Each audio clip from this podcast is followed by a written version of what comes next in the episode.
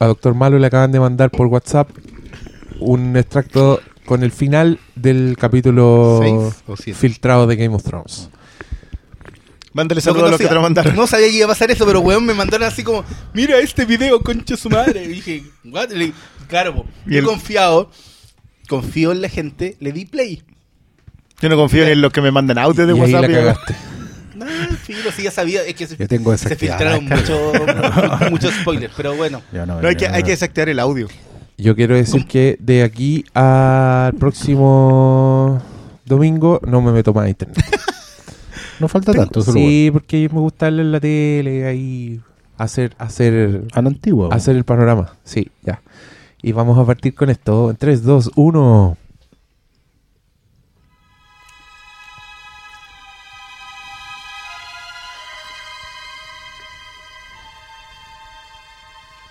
Bienvenidos.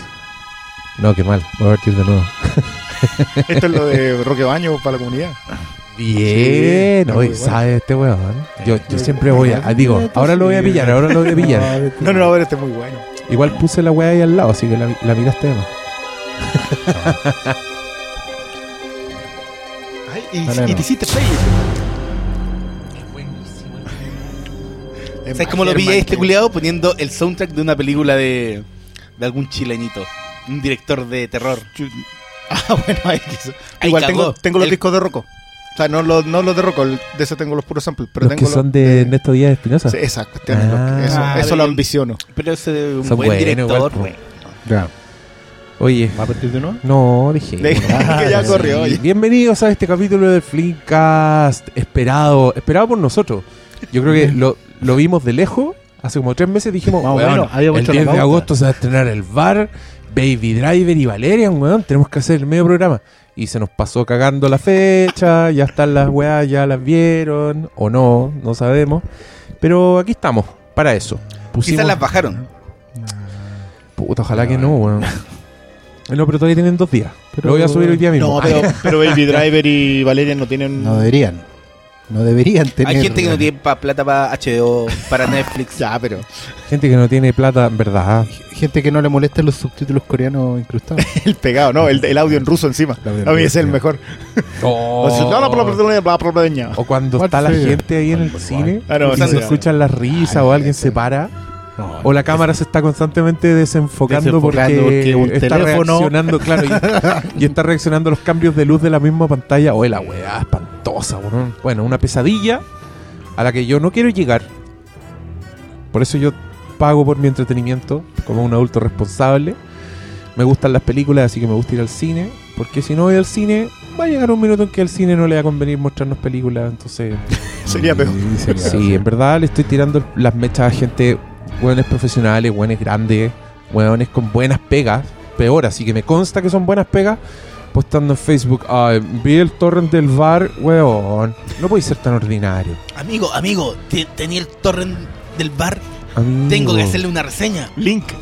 Link. Tenía el link, Mande link. el link, por Mande favor. el link, por favor, urgente. urgente. Urgente. Podéis ver una película en pantalla grande, una película que fue hecha para la pantalla grande, en pantalla grande, con ese sonido incomparable, si vais a un buen cine. Su marca podría ir aquí. Y preferís verlo en el computador ahí en tu guata, acostado. No, me güey.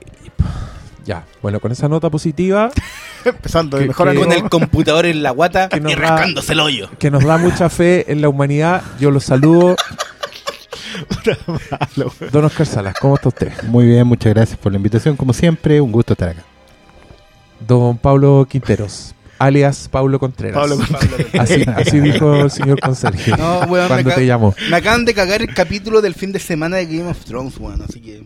Pero fue voluntario. Tú, tú Pero le ¿quién hiciste clic al Yo al le hice pero pensando. Pero fúnalo, fúnalo. ¿Quién fue? Di al aire que un weón de mierda. O weón de mierda. No sé. Arroba las últimas, más encima. Arroba las últimas. Weón, Twitter influyente, weón, me cagaste. Ah, qué Confía en vos. ordinario. Qué decepción. Yo lo seguía, él me caía bien. No sé, Ah, como que me, me estaba avisando, oye, ese filtro el capítulo es verdad. Y dije, no sé, güey. Le vamos a- estaba acá, no, no le vamos a dar un respondí. Le vamos a hacer un follow al toque. No, sí, por filo. No me, no me cagó si igual yo sabía los spoilers, pero. No, pero yo quiero decir que esa persona el otro día fue a ver Baby Driver y puso en Twitter como más como más como Baby Driver, menos como Rápido y Furioso. Y yo lo encontré súper snob de su parte. Porque, ¿para qué? Uno, no están tan lejos.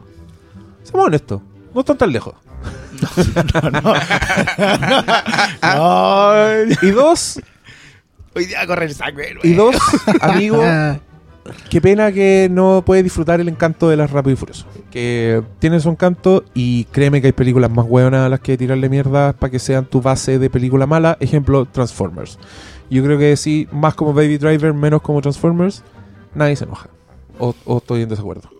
No, no sé, yo, yo creo que es un buen piso establecer Transformers como nuestra nuestra cota mínima. Como lo que no. Sí, Sí, lo que. sí, es ahí, de ahí partimos. Es el, el mínimo común denominador. No, pero sí, igual sigue No, siendo porque un mira, espectáculo de- visual, no. supongo, pero... Pero seamos sinceros, de Transformers para abajo viene un mojón de caca y abajo vienen las películas de Cebadilla. Entonces sí, Transformers Es, es probable que sea nuestra cota mínima. Un mojón y las películas de Seba. Sí, ¿Sí?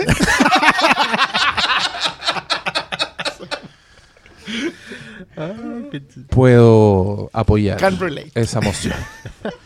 Pero bueno, le... señor Christian Brenner, no alcanzaba a presentarlo.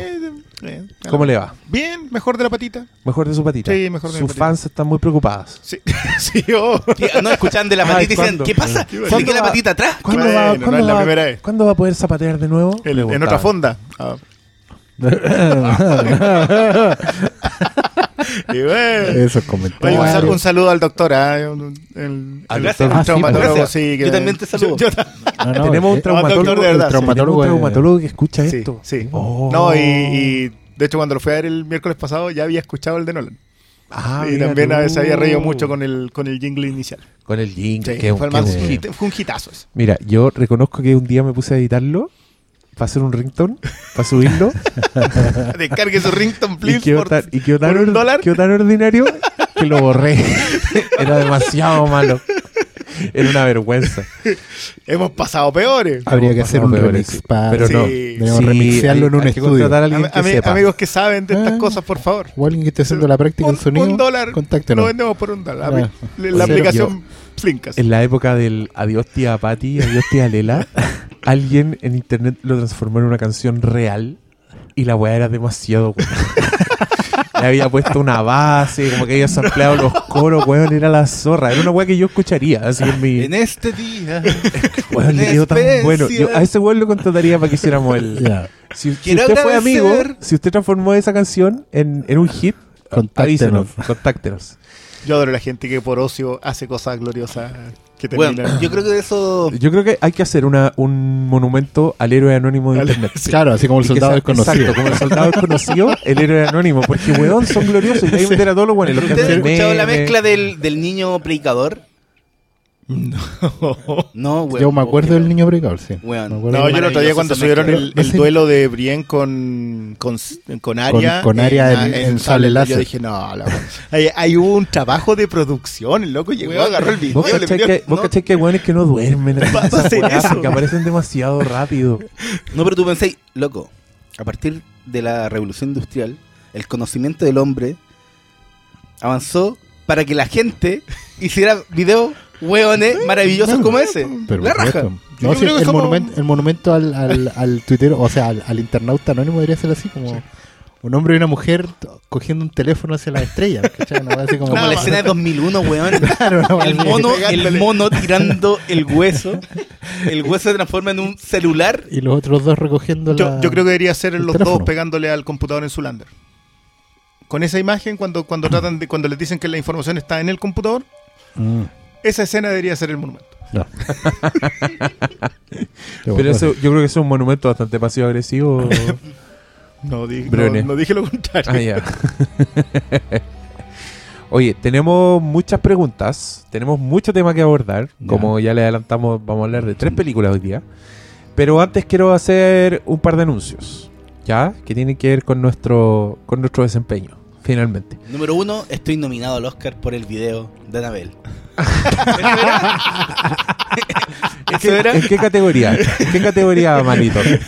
Corto documental. Corto documental. Live action. Short documentary. Pues, Yo, yo después Muchas de la gracias. última entrada de CK, del Luis CK, cuando presentaba a los documentalistas, a los corto Ah, documentalista que lo encontré maravilloso. Por favor, aplaudan a esta gente. Hermoso, sí. Se van para la casa en un auto muy rasca. Bueno, si te nominan a eso, te, te vamos a feliz, igual. feliz, feliz de representar al país con mi arte. Ahora, hay, hay estrellas en surgimiento. ¿ah? Eh, Veamos. Ah, Vamos a tener que hacer una segunda parte. Sí. Cuando estrenen la de la monja. La de la Sí, ahí vamos a hacer otro video. Te vayas a San Carlos poquito. Ah, no. Oh, pero. No, las niñas se resfrían después de volver. Sí, y este otro se apuna. Y este otro se pierde. Ya, me- ya puedo hacer mi anuncio, ¿no? Por supuesto. Ah, Ya, anuncio número uno, cabros, es que se viene una nueva Riflimcast. Usted, que estaba ahí con, con la billetera calentita en el bolsillo, pensando, puta, qué ganas de ayudar a estos cabros del Flimcast. ¿Por qué no se hacen un Patreon? ¿Por qué no ponen una alcancía en alguna parte donde yo les deposite mi dinero cuantioso? Aquí está. Reflimcast, eh, sigan nuestras redes porque les vamos a dar un link, pero seguramente va a ser como siempre, como un producto en la página filmico.tv, donde Así es. ustedes podrán adquirir sus numeritos. Y los premios desde ya, el premio mayor que se anuncia es un Flimcast on demand. Ya saben, déjale. usted gana, usted nos dice qué película debemos ver. Yo ya puse que no se aceptan películas de broma, ni películas excesivamente largas, ni series, ni nada así. Películas que podamos ver de una duración razonable. Y que no hemos hablado antes. y que no hemos que hablado antes. Así que si usted tiene una duda de la película, usted se mete al Flimcast y busca ahí si la película ya tiene un capítulo, no sé, ejemplo, Man from Earth, usted busca el capítulo, existe capítulo, no puede ser escogida. Tampoco pueden ser las de Badilla. Existen capítulos de Badilla. Sí, po. Sí, hay, una, Sí, hay unos de así sí, que- pues está sí. ahí en el archivo. Pero hasta ahora que hemos tenido dos, dos eventos de esta categoría, las personas han escogido sus propias películas favoritas, así que ha sido una ganancia para todos. Ex Máquina y Donnie Darko. Sí, las películas muy importantes para las personas que nos las pidieron. No era una Para ellos, no para la nosotros. onda. claro, no era, no era un No para peligro troll así. Vean, qué sé yo. El pájaro canta hasta morir. Pero esa, esa se escapa del, del canon de en- duración. en Por miniserie, eso mismo, pero es Claro. para, el chistosito. Nos van a tirar, Oh, nos van a tirar eh, las puertas del cielo y ahí te quiero ver. Nos van a tirar una Shannon tweet, weón. El problema va a ser conseguirla. Sí. Había Sí. alguien No que me había dicho que quería que ganarse el premio para hacernos ver. Oh, ¿cuál era la película que me dijo? Que yo dije, oh, que es mala. Pero que sí, ahí no habría cagado. Bueno, lamento dejar esta anécdota inconclusa, pero no me acuerdo. Super Mario Bros. Y el segundo anuncio es que el día 5 de septiembre Así es. vamos a tener un evento, un Filmcast con público. Esto no es un evento en vivo todavía, porque no sé si lo vamos a transmitir en vivo. De todas maneras lo vamos a grabar y lo vamos a subir, pero puede que eso sea en diferido como siempre, como, como un podcast. Puede que hagamos un streaming, pero todavía no lo tengo muy claro. Vamos a hacer un Filmcast con público en la librería Miskatonic, que está en el barrio Italia.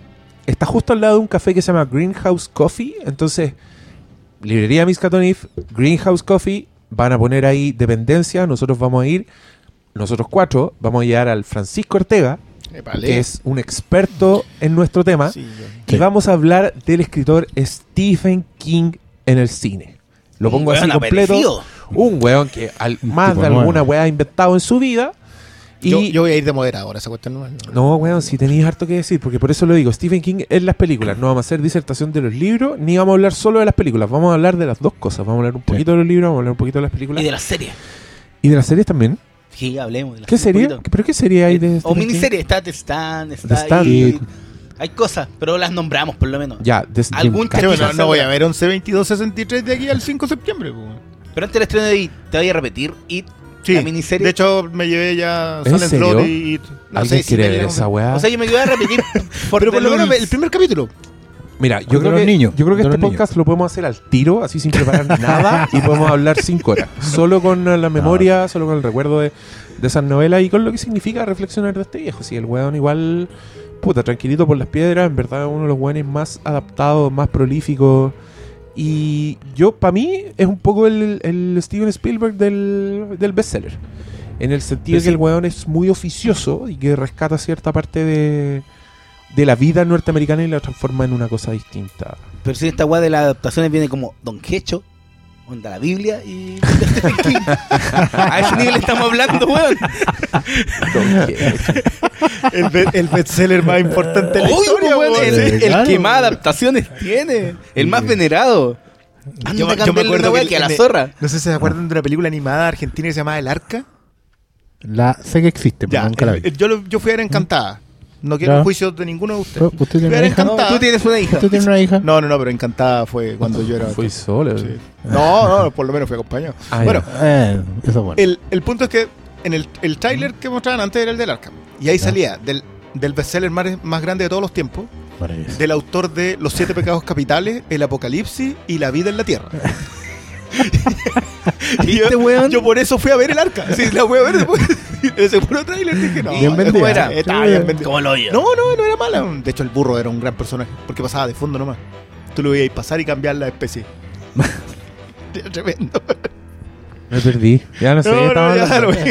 Pero bueno, eh, se viene una Refilmcast Sí. y el evento Refilmcast en vivo. el 5 de septiembre. Ahí estamos. eh, y ahora vamos a materia. ¿O no? ¿Estamos Sí. listos? Sí. ¿No decir Sí. nada?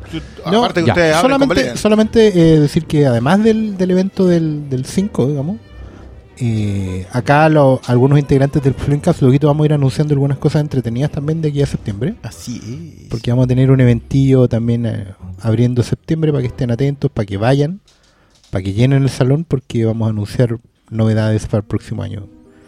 En cuanto a las cositas que hacemos. impresa, impresas. esas cosas que Yo hacemos. quiero decir impresa. que ni yo sé de qué están hablando, así que la sorpresa es mayúscula. grande. Pero lo más probable es que nos involucre a todos. Oye, Sí, vale, aquí en. Twitter yo subí la foto esperando a Oscar Salas. En la foto se veía el doctor Malo y Briones. Sí. Es lo que hay nomás. Y acá Lo una siento. auditora que se llama Jo Moncada puso mis dos favoritos, Doctor Malo y Fílmico. ¿Viste? No voy a hablar de los gustos de esta niña. yo- Muy inteligente, weón. Está bien. Eh, ¿Hay algo en común entre ustedes dos por ahí? Que una La barba. este sí, Sí. el vello facial. El vello facial. Jo Moncada. ¿Es tu debilidad el vello facial? Contéstanos a arroba doctor malo arroba fílmico punto twitter. Eh, ya, pues Valeria. Ya. Partamos. vamos a hablar primero de uno de los tres estrenos de este jueves pasado. Que a mí me llama la atención porque son tres autores. Yo creo que se les puede decir perfectamente autores a los Sí. tres. Sí. sí. Que con unas marcas bien. bien únicas entre ellos. Y que de alguna forma están. Han, han logrado un equilibrio en la industria. Como que no han dejado de producir sin transformarse en unos magnates omnipotentes. Y que, en mi parecer, siempre son interesantes. Estoy hablando de el señor Edgar Wright con Baby Driver, de Alex de la Iglesia con El Bar y de Luc Besson con Valerian. La primera película de la que vamos a hablar, porque yo creo que es la que, la que menos nos da que Tema. hablar, Tema. tema, es Valerian, de Luc Besson, y ¿Por qué? solo la vimos dos personas Por acá. Entonces también la, la vamos a hacer cortita. Yo sé que a Oscar Salas no le gustó nada. No.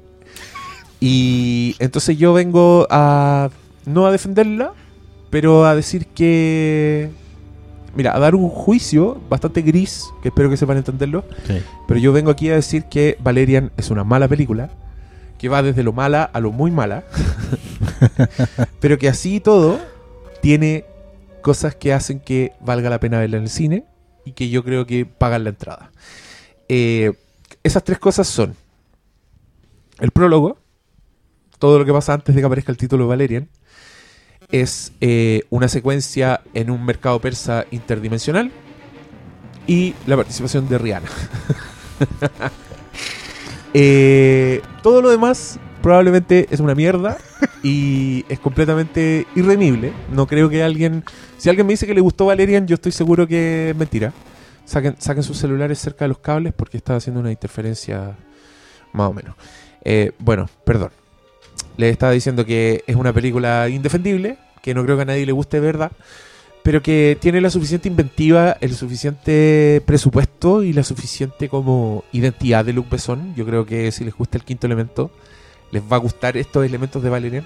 Pero que es una película que tiene una historia que es una completa mierda y debe tener los dos peores protagonistas que yo he visto en una superproducción en el último tiempo. Son, son dos hueones que matan completamente todo lo que está pasando en pantalla. Eh, estoy hablando de Cara del. Dane DeHaan y Cara de Levine, que hacen una pareja, hacen una pareja que supuestamente es como épica, son hueones con mucho ¿Me mucho estás carrete. diciendo que la villana de Suicide Squad actúa mal? Yo creo que sí, weón. Sí, es que en realidad ellos como con Me los cómics no se llevan weón. bien porque el amigo... El tampoco amigo tampoco la ha ido bien, en pues. Spider-Man. Al amigo no. el amigo estuvo en, amigo no Spider- en. Amazing Spider-Man, Sí. como el Duende Verde. Estuvo en La Cruz Siniestra, que yo por fin terminé de ver hace un tiempo, hace un mes. Eso no puede ser porque bueno. ¿La es que viste fue, ese fue una, fue una caída libre. weón. Que Yo de verdad estaba muy entusiasmado al principio y después como, ¿qué está pasando aquí? Sí, Derrumbe total. Esa película se derrumba notablemente. impresionante Yo, cómo se yo- derrumba, yo tengo una pregunta so- específica sobre Valerian. Yo, todo lo que he leído sobre el cómic Sí. es que es fundamental para la creación del, de- del diseño ciencia ficción eh, de los 70, digamos. O sea, que, Sí. que es clave para Star Wars, desde Star Wars hasta el quinto elemento. Sí.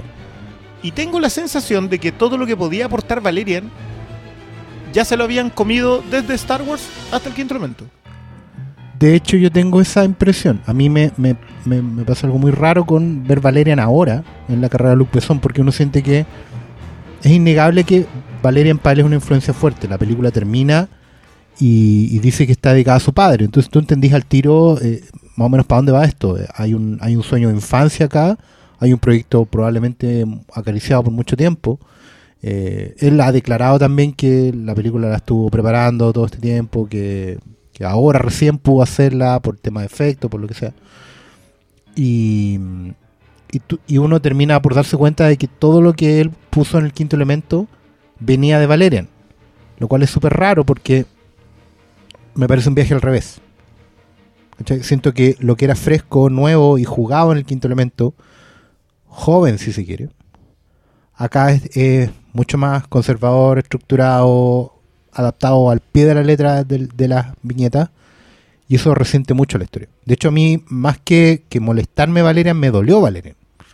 ¿Cachai? Porque yo veía ahí. eh, Valerian es efectivamente un- genera un cambio en el paradigma de la ciencia ficción, al menos visualmente en los 70, porque recoge toda la influencia de, de la primera ciencia ficción pulp de Flash Gordon, específicamente, todo el Flash Gordon y lo renueva, lo pasa por el filtro de los 60. Entonces, cuando James va, cuando Flash Gordon era una suerte de protohéroe previo a, lo, a James Bond, Valerian de una manera u otra termina siendo James Bond en el universo Flash Gordon. ¿Cachai? Es un tipo que, a diferencia de, de- de Gordon, no está por la suya, sino que sirve a una institución grande, ¿cachai? La corona, el MI5, en este caso es suerte de federación de planetas, toda la cuestión. Y, y tiene toda esa carga eh, machista, si querí, cabrona de los 60. Toda esa, esa onda ruda de la posguerra. Entonces es fuerte ver una película con toda esta propuesta visual tan anclada en esa época, porque está muy fiel a las viñetas. Y duele porque te das cuenta que en el fondo eso que alguna vez fue fresco y renovador, hoy en día ya está completamente obsoleto. Y se ve mal, se siente mal. ¿Cachai? Eh, no hemos hablado muchas veces nosotros que las adaptaciones en general tienen dos caminos. Malito lo ha descrito súper bien. Tú puedes adaptar algo tal cual, prácticamente fotocopiando viñeta a viñeta en la pantalla, o agarrar el, el- La esencia. la esencia y adaptarla al nuevo formato. Si al final no podéis no hacer una adaptación de un cómic, no, no pasa por colocar las viñetas en pantalla nomás. ¿cachai? Estáis en otro soporte, tenéis otro tiempo. Yo siempre he dicho, la diferencia con el cómic y el cine es que tú el cómic te puedes tomar todo el tiempo que queráis. Todos tus espectadores en el cómic se pueden demorar desde 5 minutos a 10 años en leerte. Cada uno lee a su ritmo, a su tiempo. Entonces, la, secuencialidad de la historia tiene que ser muy flexible. Tú el cómic lo podéis dejar, lo podéis retomar, eh, entrar y salir cuando queráis. La película no, la película implica un compromiso de dos horas en que tú tenés que estar ahí. ¿Cachai? Ah, bueno, así yo la veo en la casa, le pongo pausa. No, sabemos que no. La- las películas están hechas para verse de una sentada. ¿cachai? Y esa diferencia temporal, tú tenés que tenerla súper clara cuando traspasáis la película, o sea, traspasáis el material original al cine.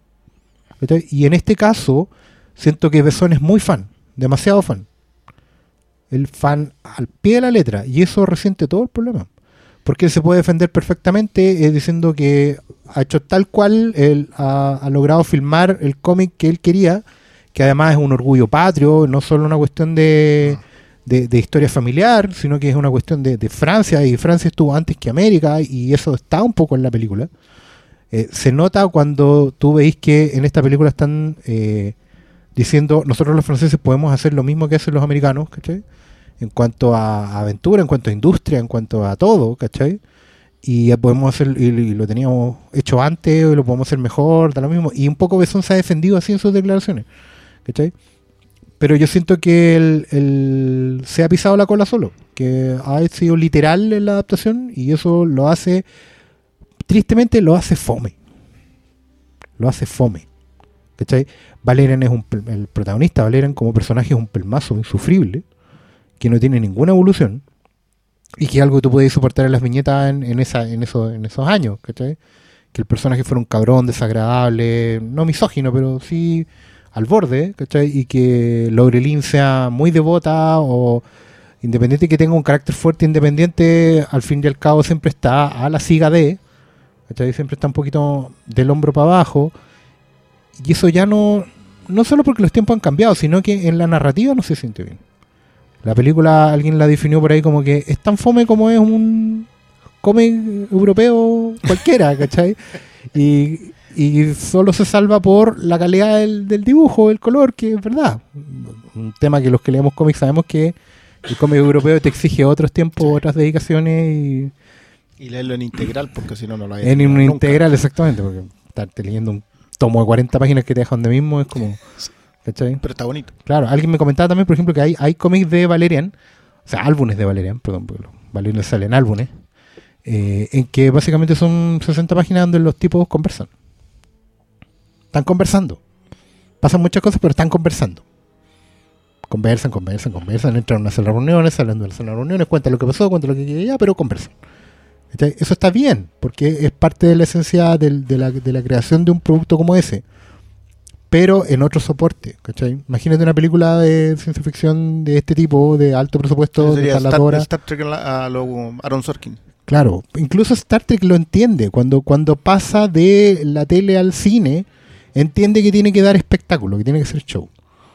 Ya hay batallas que no vaya a haber nunca en los capítulos de la serie, porque está, por último, porque está en el presupuesto y también porque se entiende que se pega un salto.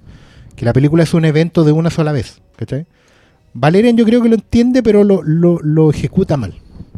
Y, y quizá ahí es donde lo que, lo que dice Diego también, que efectivamente la película tiene momentos, pero a la larga la suma completa es... Porque la historia es antigua, ¿cachai? El- los personajes son, están delineados en una escuela que ya está obsoleta y más allá de, de adaptar a la pata algo que tiene más de 40 años, no hay ninguna cosa nueva, fresca, nada renovador en, en esa propuesta. Eh, a mí me parece insólita Valeria. Tiene unas weadas que yo creo que las voy a contar nomás porque es lo mismo. Pero hay, hay una. Mira, solo para describir, la pareja protagónica deben ser los weones más abiertamente desagradables que yo he visto en un, en un blockbuster. Son weones que no solo te caen mal, sino que son malas personas. Como que. eh, no sé, yo no sé qué estaban tratando de hacer con eso. De verdad que no. Pero hay una secuencia en que ah, tienen una misión. Valerian y Lorelaine se llama la. Lorelin. Lorelin. Tienen, tienen una misión en que ellos se hacen pasar por turistas y se meten a un mercado persa interdimensional, que es una wea muy la zorra igual, debo reconocerlo, y se tienen que robar una wea. Y, y cuentan con la ayuda de unos soldados que los están esperando, que son unos buenos mucho más pro, como que tienen armas, están entrenados. Y durante toda esta secuencia, todos los soldados mueren, menos los dos protagonistas. Mueren porque los está persiguiendo un monstruo, porque les disparan, porque hay un montón de weas. Y cuando estos dos se salvan y son los únicos que quedan vivos, después de que han muerto todas estas personas que eran muy agradables con ellos, que de hecho los muestran interactuando, y muestran a uno como bailándole a la cara de Levin, ¿te acordáis? Y la mina como que se ríe, como, Sí. ay, weón, simpático. La primera línea que cara de Levin dice después, que toda esta, después de esta masacre en que mueren todos los soldados es, ah, se rompió mi vestido. Y yo no entendía qué estaban tratando de hacer. Yo decía, se supone que es un personaje así, frío, que no le importa nada, ¿cachai? Esa weá tiene que ser cool. Y la weona no le sale, ¿cachai? Estuve muy, muy metido con todas esas weas. Como desde ese punto de vista la película no me aburrió nunca. La encontré fascinante porque yo así, de verdad no podía creer lo que estaba viendo. Yo dije, ¿qué más van a hacer con estos weones? Y eran dos personajes que honestamente tienen cero química. Los buenos actúan muy mal. Entonces todo este, estos intercambios como chorí así tipo Princesa Leia, Han Solo en el Imperio Contraataca, las Sí. weas rebotaban, pero por todas partes y no funcionaban, ¿cachai? Y tienen muchas weas que no tienen nada de lógica, como por ejemplo, eh, el personaje de, de Valerian, el protagonista, en un minuto en que secuestraron a la cara de Levin, que está, se supone en peligro porque está con una raza de weones muy malos, que se la llevaron así a la mala, este weón va corriendo porque necesita entrar, infiltrarse en la ciudad donde tienen a la mina para rescatarla. Y el buen llega a un prostíbulo donde está Ethan Hawke y le dice, siéntese aquí caballero, ahora va a haber un espectáculo. Y sale Rihanna y le hace un espectáculo y este weón se queda 10 minutos mirando el espectáculo así como, si, ¿Eh? como fascinado. Y después de esos 10 minutos, de repente de nuevo está apurado y dice, no, ahora me tengo que ir, tengo que correr. Y yo decía, ¿qué está pasando? ¿Cachai? Por una parte entiendo que este weón está replicando una weá que hizo en el quinto elemento, que es donde todos los personajes se detienen a mirar a un personaje actuar en un escenario, ¿cachai? Que es Plava Laguna.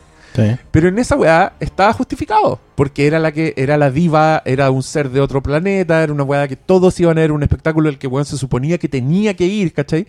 Este weón en pleno rescate se detiene a ver el striptiseo de Rihanna, y por mucho que a mí me gustó ese striptiseo, porque es Rihanna y porque la weá está muy bien filmada, y hacen unas weas impresionantes donde tú decís, o Rihanna es muy seca, o, o el blending digital de la persona seca con la cara de Rihanna les quedó perfecto, ¿cachai? Y bueno, así me fui pasando de parte en parte. Pero yo quiero decir que el prólogo sigue siendo el homenaje de Bowie más sentido que yo he visto hasta el momento. Porque es una secuencia espacial que usa la canción de Space Oddity Space Oddity. de Bowie. Sí. Y te muestran cosas que pasan en como en milenios, ¿cachai? Te muestran un poco cómo avanza la carrera espacial, cómo pasan de, de juntarse dos satélites a tener una ciudad gigante al que van llegando extraterrestres y se dan la mano. Y todo con la música de Bowie de fondo. Weón, yo estaba con lágrimas en los ojos viendo esa weá. Yo decía, esta película está diciendo que en 3.000 años más la canción de Bowie va a ser tan importante como es ahora, ¿cachai? Y va a seguir significando lo que significó en ese momento. Y yo estaba sintiendo que. ¿Sabes lo que estaba sintiendo que estaba viendo? Estaba viendo ¿Mm? la versión pop de The Martian. Onda, una weá que te dice. Vamos a llegar lejos si trabajamos juntos, ¿cachai? Claro. Como armonía en el cosmos, como esa weá que también tiene Star Trek. Yo estaba viendo eso y con David Bowie, entonces yo estaba así como, bueno, pagué la entrada. Pa- han pasado cinco minutos, quedan dos horas y cuarto, pero ya, ya pagué la entrada. Bien, claro. Y de alguna forma lo sigo creyendo. Sigo, aunque la weá se va, aparte es muy tuja, weón. Que yo no sé en qué estaba pensando Luke Besson. Pero. mm, Pero eso opino de la película. Yo- que por ejemplo, esa misma secuencia de, de eh, Valeria está muy preocupada por Lorelín y de repente se encuentra con otra loca y, y se queda con ella mucho rato. eh, y se queda mucho rato. Es una cuestión que es muy de la lógica del Flash Gordon de los años 30. y que Flash Gordon tiene su novia, tiene su Dale Arden a la que le, le tiene jurado amor eterno desde el principio, que pasa acá en Valerian también. Que ellos están, se entiende que están en una dinámica que viene de antes, la película no es una película de origen, es un capítulo más Sí. en la vida de, Eso igual lo. ¿cachai? Entonces los personajes ya están presentados y tú tenés que asumirlos como tal. Y tienen esa dinámica, como bien dijo Diego, Han Solo Leia. Están ahí, están en ese, en ese, en ese momentum. Pero claro, era muy lógico porque Flash Gordon es una suerte de héroe de los años 30 que está en. es el epítome de la masculinidad olímpica, ¿cachai? Un Charles Atlas cualquiera. Proto, claro, ¿cachai? Es un weón que está para ser adorado en el universo. De hecho, el weón ni siquiera alcanzó a ser desagradable en esos años, porque era el- el- la aspiración máxima de la humanidad, ¿entendí? Entonces es lógico que todas las mujeres se enamoraran de él. ¿Cachai?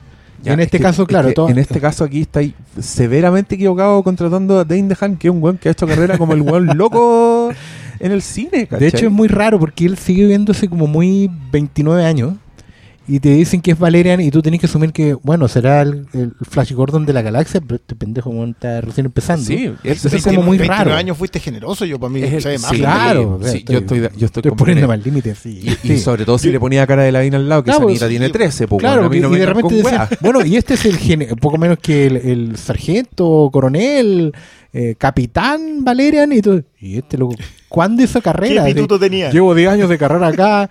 Bueno, son, como... Ahí necesitáis a Bruce Willis de- del quinto elemento, básicamente. ¿Cachai? Sí. Que vamos a terminar volviendo siempre para allá porque efectivamente tú, al poner las dos películas de frente, te das cuenta que las, ideas originales estaban acá en Valerian Sí. y las, y las llevaste a cabo eh, de manera creativa y empujaste el, el- el material en el quinto elemento. Entonces, volver acá a la fuente es, es muy raro porque es como involucionar. Es como, ¿sabes que Mira, tú podías hacer algo mucho mejor y ahora te fuiste a la literalidad. Y, y tal cual, porque las escenas, yo sentí que en Valera, en el fondo, en muchos momentos son un, un pegoteo de muchas viñetas Sí. escenas del cómic, tomas de aquí y de allá. Y incluso no tienen mucha lógica. Hay un momento en que Valerian, eh, como militar, defiende el- la disciplina, después rompe esa disciplina, y en la misma escena después se dice, sí, mi amor, como tú digas. Sí. ¿Cachai? Entonces pasa de ser de, de- de general a Robin Hood, después, no, pero es que no podemos hacer esto. Acabas de golpear a alguien. Sí, hay minutos en que son weas con patas. Toda la, la conducta de los personajes, weón. Muy, muy y- triste. Y, y curiosamente, para terminar un poco ya, eh, por lo menos yo, y está otra vez... la- ya están viendo Game Sí. of No, no, yo- la no, este- El malo está malo, Game of Thrones. y otra vez como que la idea del amor como la fuerza que lo puede conquistar todo que bueno era la tesis que estaba en el quinto, Quinto elemento, y está desarrollada y, y tú te das cuenta bueno ah de aquí lo sacó pero las películas están al revés bueno, voy a insistir en eso todas las ideas están aquí pero están al revés y en ese sentido se siente un poco mal porque eh, si Luke Besson lo que quería era como decir mira nosotros también podemos hacer una, una super franquicia ¿cachai? un mega blockbuster y porque tiene la fórmula también. Tú en un momento sentís que te están vendiendo eh, la, la posible secuela y, los juguetes y toda la onda. Incluso meterse esta música.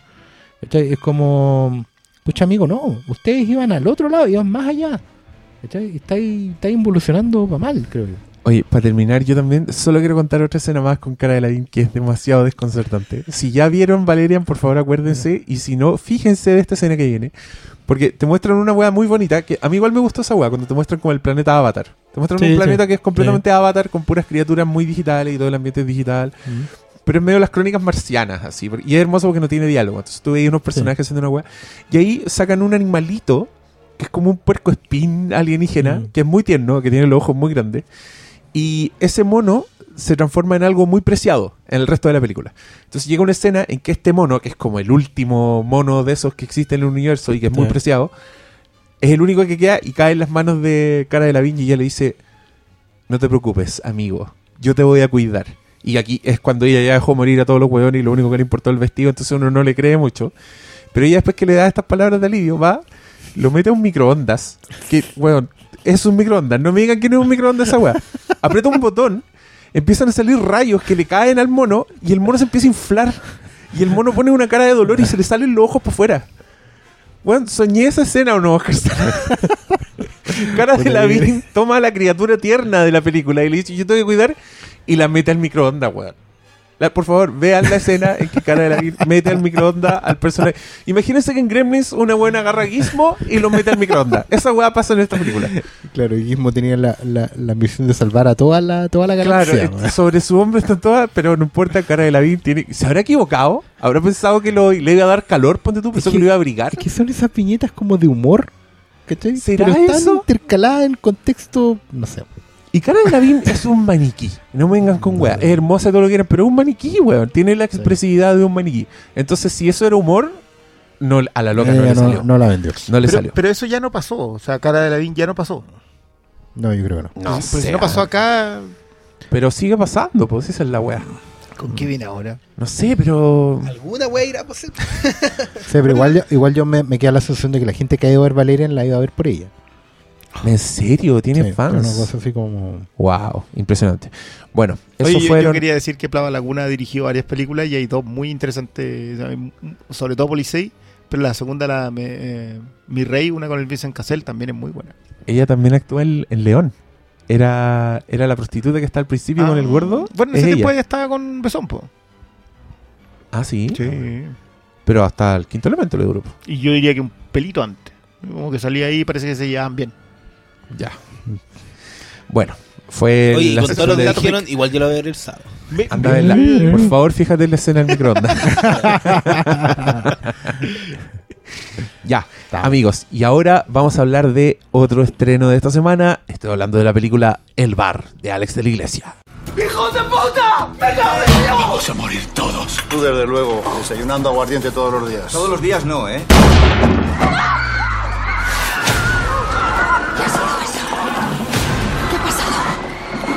¿Qué ha pasado? Pegado un tiro a ese. Le han dado en toda la cabeza. Bienaventurados los muertos. Y el ángel con la espada de fuego dijo: "Venid". Joder, puto colgado de los cojones. Ahí escuchamos un extracto en españolete de ese tráiler. ¿Esta la vimos todos? Yo sí. Yo sí. Yo también. Ah, Eh, Vamos, mira qué bonito. Oye, lamentablemente esto coincide con, con el deceso de la gran Terele Páez, eh, la actriz secundaria de... La cariñosa. Que, que justo con esta música, creo, salta dos edificios a lo Matrix en la, comunidad. Terele Páez, una de las mejores viejas de mierda del cine, porque eso es una vieja de mierda y siempre es para cagarse la risa. Bueno, y este señor estrenó esta película El Bar, que milagrosamente llegó a los cines de Chile. Yo estaba esperando hace rato, porque Mi Gran Noche llegó, pero llegó mucho más atrasada que esta.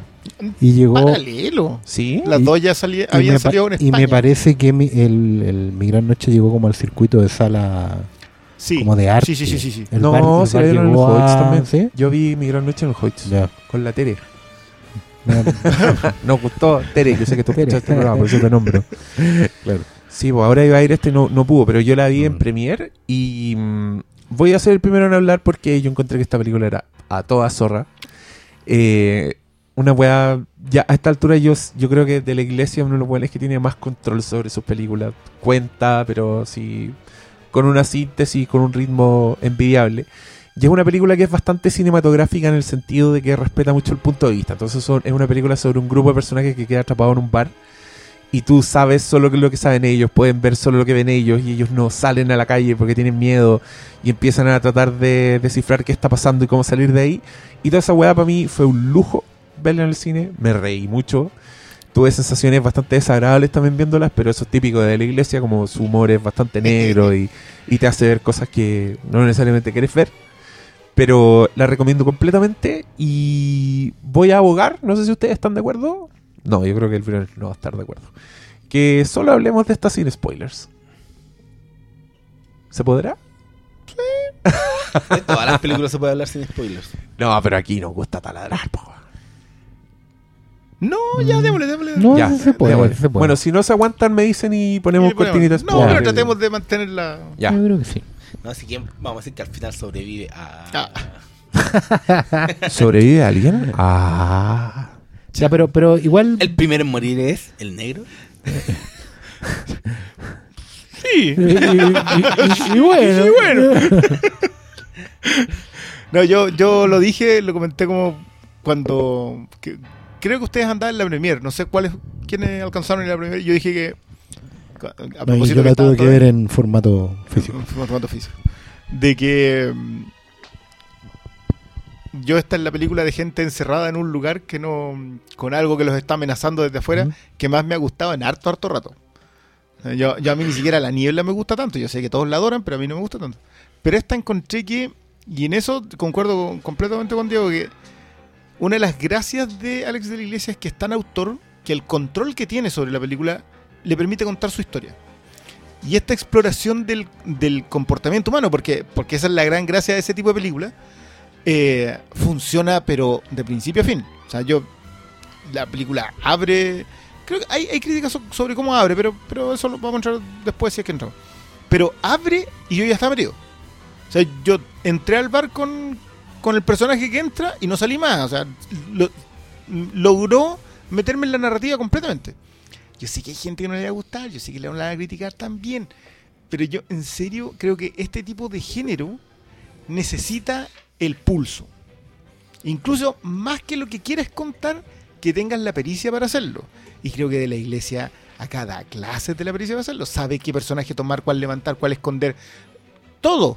Sí, y en el momento preciso. Yo no, no sé en qué momento alguien puede decir que la película se te pierde, porque a mí no me pasó. al Es que yo creo que la- como que la, prem- la premisa, yo no había visto ni el tráiler, yo no había visto nada, no Nada, sabía, no, no había leído ni la sinopsis, yo fui al cine sabiendo cero, solo sabía que era de un loco que había hecho películas que habían, me habían gustado mucho, como Muerte de la Risa y Crimen Perfecto, y El Día de la Bestia obviamente, Eh, y nada más, pues no sabes, no cachas nada, pero es una historia tan simple, en... Al principio te, te muestran una sola locación, Sí, pues de hecho, Y entonces es como cómo va manejando los tiempos, lo- las revelaciones sobre cada personaje y cómo van evolucionando esos mismos personajes que al, al principio los conocéis por cosas muy puntuales. Onda, tenía una vieja que es como la que juega en, en el bar, tenía el weón que sirve los sándwiches. ¿Cachai? Son cosas muy, muy simples, pero al final termináis conociendo los personajes y eso es muy bacán que pasa en una película. Y yo creo que eso- todo eso depende de que alguien de la iglesia sabe manejar los tiempos eh, y le saca mucho jugo a sus actores. Yo creo que esa es, es la principal gracia de, de su cine, que es algo que está en todas sus películas. Y que está perdido hoy día como arte. ¿eh? Es que te- Sa- saber exactamente es- qué es actores te dan qué es una cuestión que no es tan fácil de hacer. Porque generalmente te ponen. Es la fábrica de la salchicha, pues bueno, al final lo que importa es. Claro, pero esta película pertenece, pertenece, digamos, al género en que eso puede ocurrir. O sea, yo me acuerdo que lo comentaba con un amigo cuando, cuando estábamos viendo de que él decía, esta tiene toda la pinta de hacerse en Estados Unidos. Pero yo no sé si hay directores en Estados Unidos. Supongo que sí los puede haber. Pero con el pulso para mantenerla, pero más complicado aún, que sepas equilibrar todos los secundarios que tenéis en, en pantalla. Porque no son pocos no le, y no le dais espacio a ninguno, si ninguno se desarrolla extra. digamos. Esa, esa weá es hermosa y yo la encontré muy jugada. Es que tú, el primer tercio, no sabes ni siquiera quién es el protagonista. Porque están todos perfilados como un personaje secundario bastante extremo. ¿Cachai? No hay un weón normal con el que tú entras a la película. A eso me refiero, ¿cachai? Que es una weá que Hollywood haría el minuto uno, ¿cachai? Probablemente el protagonista sería Chris Pratt y sería el weón normal que les diría a todos, ustedes están locos, ¿cachai? Esta weá, todos son unos neuróticos culiados, todos tienen una... Y esa weá te da una inseguridad, por ejemplo, sobre quién va a sobrevivir.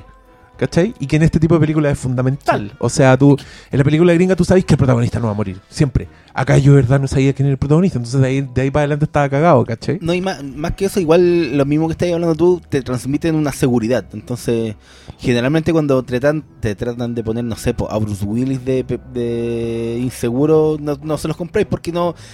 Rara vez lo manejan bien la actuación los directores, pero aquí te transmiten, no sé, desde weas muy de mierda, desde el propio racismo que debe haber en España, que debe ser muy fuerte, a, a temas de, no sé, pues de clases sociales.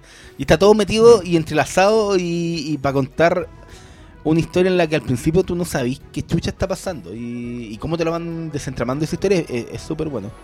Creo que que- es una de, las- de las mejores cosas que como que a cada momento te van soltando eh, sorpresas que van que no tú decís, "Oye, esta weá no tiene por dónde." Y, No, la weá tiene sentido y al, al final aunque te cuentan una teoría de lo que está pasando, no sé si uno le, le compra, ¿cachai? Es como, puede que sí, puede que no. Y todo ese manejo de historia yo creo que está súper bien. Yo creo que estamos todos soñando. Claro, es que, es que yo creo que, ponte tú, ahí lo que, lo que más contento me dejó a mí del bar es que efectivamente eh, hacía el ejercicio de acordarme de cuando vi el Día de la Bestia, hace chorro mil años, y sentir que era, sí, en el glorioso cine Normandí, un saludo para, para el cine Pal- y la Normandí. putaca. Sí. Pero sentir que el- la misma imperfección que había en el Día de la Bestia, hoy en día era este mismo pulso en el bar, pero ya con músculo así Depurado completamente. completamente. sí. Y es un lujo, porque primero, todo el, gozo de ver una película hitchcockiana en el siglo XXI y que no parezca Hitchcock hasta que la masticáis. Porque efectivamente esto es lo que habría hecho el, el- el- el poeta del cine del siglo XX. Muy buena. ¿cachai? Porque efectivamente colocar a todos los personajes en igualdad de condiciones, y cada uno con un backup oscuro. ¿Cachai? En el cual todos pueden ser y ninguno al mismo tiempo. Eh, la atención el, y, cómo, y cómo la técnica narrativa está al servicio de eso. O sea, el plano secuencia al principio eh, no es una cuestión que a uno sor- lo sorprenda por la calidad técnica, pero sí es esencial para la narrativa. O sea, volver a ver esa película y en ese plano secuencia que abre todo hasta entrar al bar con ya tenéis claro dónde están todos los soportes. Y de ahí y sobre esos soportes se construye toda la trama. Y eso es excelente porque es súper difícil de ejecutar. Como ustedes bien han dicho acá, un mal casting te caga toda la onda en esto. ¿Cachai? Tú vas pasando de tenerle buena a uno a otro cada cinco minutos. La película está construida, yo creo que conté tres actos en la primera parte. Y era como estar viendo, que ahí es la segunda cosa que gocé, que era como ver un capítulo de la dimensión desconocida. Con sus cortes comerciales Completamente. y sus pausas dramáticas, cerrando cada acto. Y porque la situación es muy dimensión desconocida, que es la otra influencia. Tomáis una situación social de Europa y España particularmente en este momento y construís una situación límite sobre eso, un, un poner el mundo patas para arriba. De- tomar un grupo de gente y colocarlas en la dimensión desconocida. ¿Cachai? Da lo mismo si compráis, como dice Malito, la, la- la conspiración o no, si la weá tiene lógica o no. ¿Cachai? Si están en la Matrix o en Inception, da lo mismo. Es que no, no lo necesita. Yo, Por- Porque lo importante es poner el mundo patas arriba. sé que yo me acordé mucho del problema con Harry. Claro. De la, de- porque, De claro, porque tiene, tiene mucho esa idea de que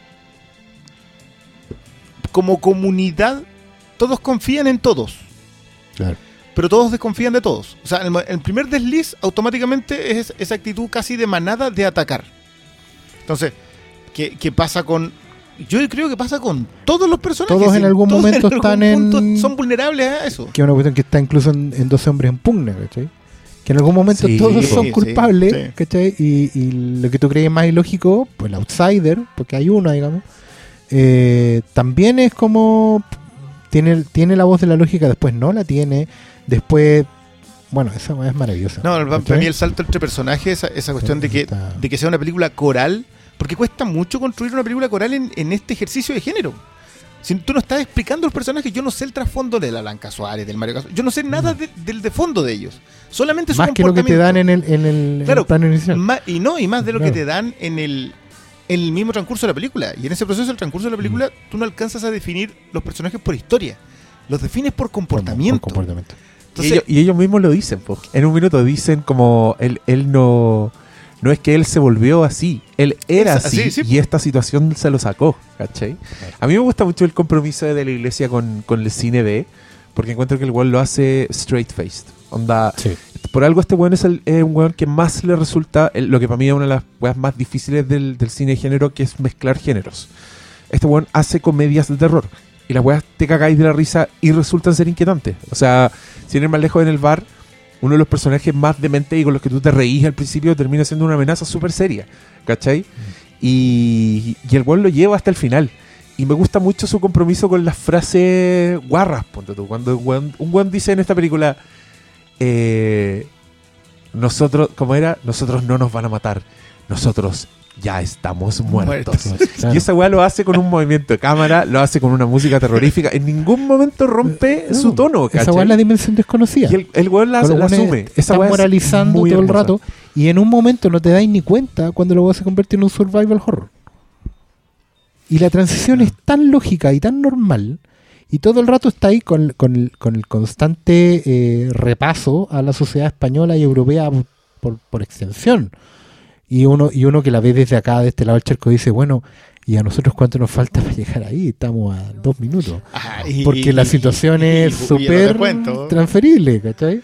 El- partiendo por el, el- el- el apretón al hipster, el choque entre viejos y no tan viejos, re ricos y sea, pobres. De- es que esa, es la gracia Eh, de, lo, de lo que logra al colocarte a esos personajes por razones completamente aleatorias. Que, que es lo que a mí no me pasa con. Mire, yo sé que el referente debería ser la purga. Corrígeme si me equivoco, pero hacia atrás es primero. O sea, en este estilo del, de todos encerrados, debería ser primero la purga. Después de eso, Dawn of the Dead. Y, de- y antes de eso, la niebla. ¿O la niebla vino después de Dawn of the Dead? La de. Después, mm, después. La de Snyder. ¿La de Darwin? Es Dawn of the Dead, después se estrenó La Niebla, 2004, 2007, ¿Ya? y La Purga es ahora, 2010, 2010. 2011. 2010 debe ser, no, la purga. Ya, entonces, en ese orden, pero a mí la purga como que lo que te pasaba a ti, que la purga era interesante a partir de la 2, porque salen del, del espacio. Claro.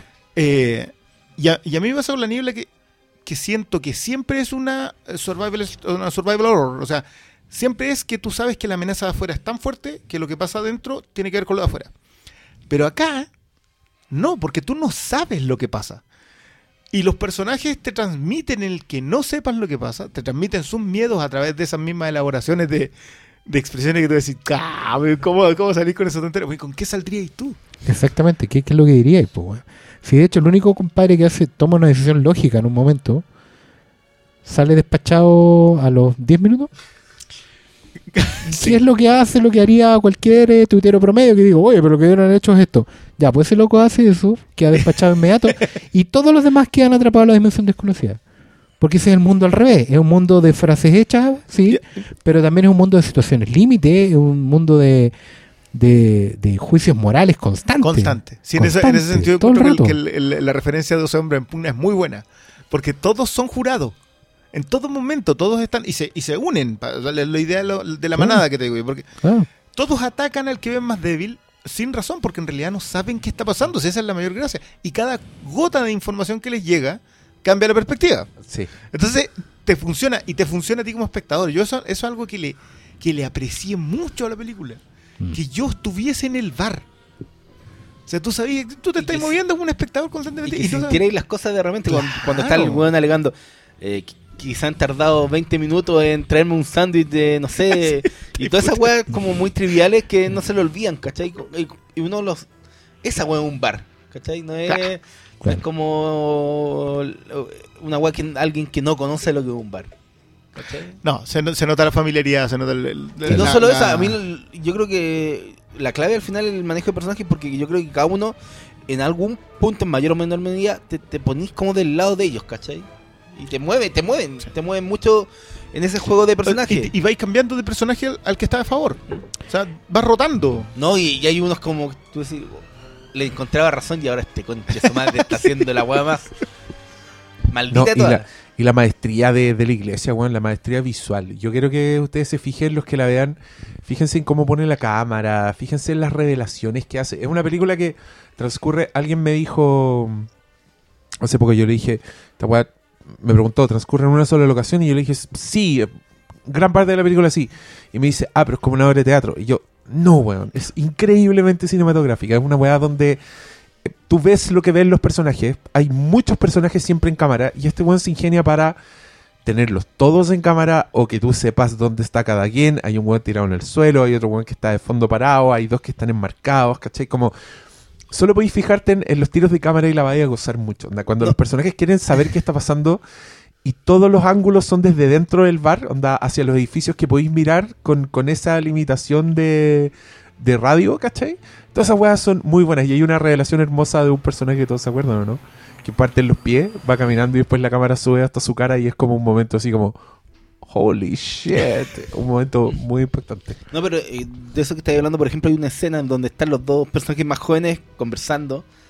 Como que están. Uno trata de coquetear, pero de fondo. Que, que la de- cambia casi a tono de, de película inglesa. Sí, po, pero Sí. están los dos conversando, pero de fondo veía una vieja que es la que juega maquinista esta, donde echáis la, la moneda y apretáis el botón. Y siempre está mirando por sobre el hombre para atrás y sigue jugando. Entonces siempre tenéis como a los personajes centrales, pero también tenía a los de fondo haciendo algo que Construyendo Te dan- personajes. te, te dan Sí. datos para entenderlos. Pues, sí. Y, y, de- y desde el punto de vista del tono, esta weá es una maravilla. O sea, los momentos en que te mostraba una weá increíblemente violenta que te hace retorcerte y después te muestra una weá muy asquerosa que no te queda otra más que reírte. O humor físico abiertamente. Onda, a personajes les pasan unas cosas muy graciosas. Eh, cuando un personaje se empieza a echar aceite, yo estaba entre que me reía y tenía mucho nervio y no quería ver lo que iba Yo- a yo pasar. estaba nervioso. Es que esa, esa es muy estresante porque además, eh, mira, yo les pregunto al tiro porque hay mucha gente que dice que no, que esto es ilógico, que esto no pasaría, que la verdad, que incluso después los personajes hacen algo que parecía más sensato en esa misma situación. ¿Cachai? Que Ya, básicamente sé- agarrar martillazo. sí, ¿ya? sí. Pero yo les quiero preguntar a todos, a cualquiera, digamos, los que estén escuchando, si alguna vez se han quedado encerrados en, en algún lugar, en un baño, en una pieza. Y que sean honestos, no necesitan responder por ningún lado, pero piensen en todas las salidas y situaciones estúpidas que intentaron antes de lograr salir. Porque uno intenta hacer weas que vio en las películas, intenta hacer weas que desafían a la física. Hay muchas weas que uno no piensa en el momento. Y una vez se me quedó la heredera encerrada en su dormitorio. No le habíamos puesto todavía el sistema de que, de que la chapa no se cerrara. Ya. Y estaba desesperada cara chica. Y no yo empecé a destornillar, yo herramientas tenía, que empecé a sacar todo, de- tratar de sacar la puerta, todo. Y, y mi mujer ir a buscar una escalera para subirse por el- hacia el segundo piso desde, el- desde afuera, to- todas las soluciones posibles. Y va pasando unos ciclistas y el loquito dice, ah, déjame tratar, entra con una tarjeta, Listo. sería todo. Y claro, yo comprendo plenamente lo que tú tratas de decir porque a mí ni se me pasó por la... Después de haber abierto no sé cuántas puertas con una tarjeta, no Jamás. Hay una, hay una No, cuestión de que la situación extrema te hace pensar, imbécil, ¿cómo voy a pasar por ahí? Bueno, en ese momento, créeme, yo he intentado hacer, eh, encerrado en algún lugar, eso de con un hilito, con un peso y, y levantar picaporte. yo he intentado hacer weá. ¿Cachai? Así como pasar por, por la rendija, así, un hilito que, eh, que levante al otro lado. Y he estado, no sé, 45 minutos haciendo eso. Y antes de- sobrio. o- y sobrio. U otras veces agarrar a patada una puerta como si fuera la tele y rebotar de manera completamente humillante. Bueno, No, igual- igual- humillante. Yo, ¿cachai? y mira, yo entiendo la queja. Yo entiendo la queja porque generalmente el, el cineasta perezoso hace que los personajes tomen malas decisiones para seguir con el suspenso, para alargar Claro. la weá. Como, y uno se da cuenta porque uno no es weón. Uno dice como, ya, la weá. Pero yo creo que en, en el bar toda esa weá está perfecto. Exacto. Me encuentro que los el comportamiento de los personajes es muy de acuerdo eh, con los personajes, con las situaciones y incluso con, con- contra tus expectativas, porque hay un momento en que hay un personaje que se perfila como para ser el líder, el más inteligente de todos, pero el weón en un minuto agarra un teléfono y el weón dice, tengo señal, tengo señal, y se da vuelta a los demás personajes y dice, ¿qué hago?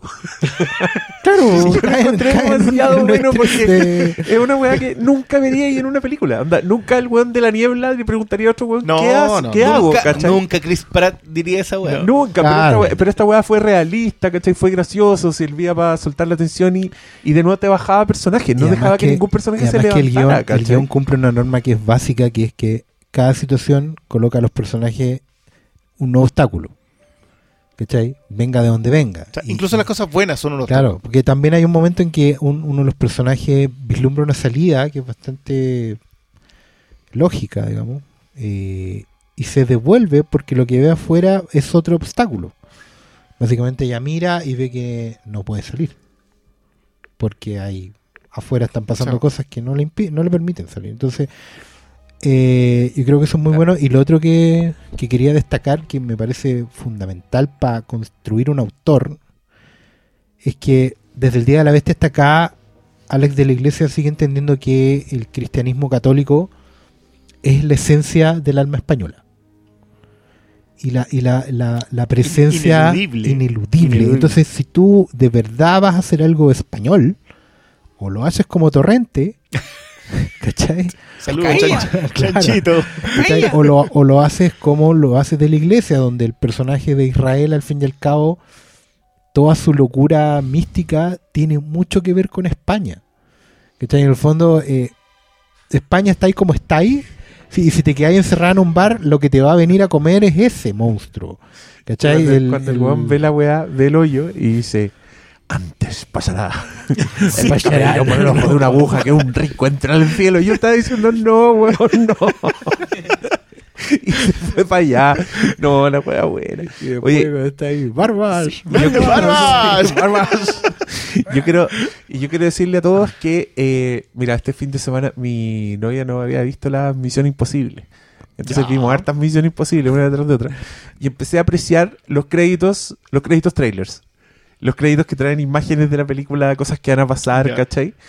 y me gustó mucho y yo creo que en el bar igual un poco pero no tanto pero a Alex de la Iglesia le gustan mucho los créditos trailers Siempre sus películas, sus secuencias de créditos son súper elaboradas y tienen imágenes de la película de lo que va a pasar o te adelantan alguna weá, ¿cachai? O te muestran momentos, ponte tú, de la película Balada Triste de Trompeta, que yo quiero hablar hoy día también. Te muestra eh, los personajes en un estado de desfiguración que llegan bien adelante en la película. ¿Cachai? Entonces es como, wow, es como el weón haciéndote un, un teaser de lo que viene en tus créditos, ¿cachai? Eh, eso también para que lo aprecien, porque siempre, y siempre tienen unas bandas sonoras muy buenas en sus películas. Sí, weón. igual, este weón es yo- muy clásico. Yo va- no recuerdo que haya abierto con un tema con- de otro lado, porque yo en casi todas me acordaba que, que es música original. Hasta me sorprendió que acá ocupe dos músicos y no ocupe de nuevo a, a Roque Baño. Roque Baños. Sí, me- Sí, que es lo que Pero no, estamos pero escuchando. no me No, hermoso. Para mí, Alex de la Iglesia es un lujo. A mí me gustó mucho mi gran noche. Repite varios actores de ahí que son memorables igual. Y lo que me gusta mucho de la iglesia es que disfraza a sus protagonistas, weón. Siempre están. Mario Casas está disfrazado Mario en todas sus películas. En Mi Gran Noche el bueno es rubio, ¿cachai? Con una melena. es una weá impresionante. Y acá es Alberto Montt.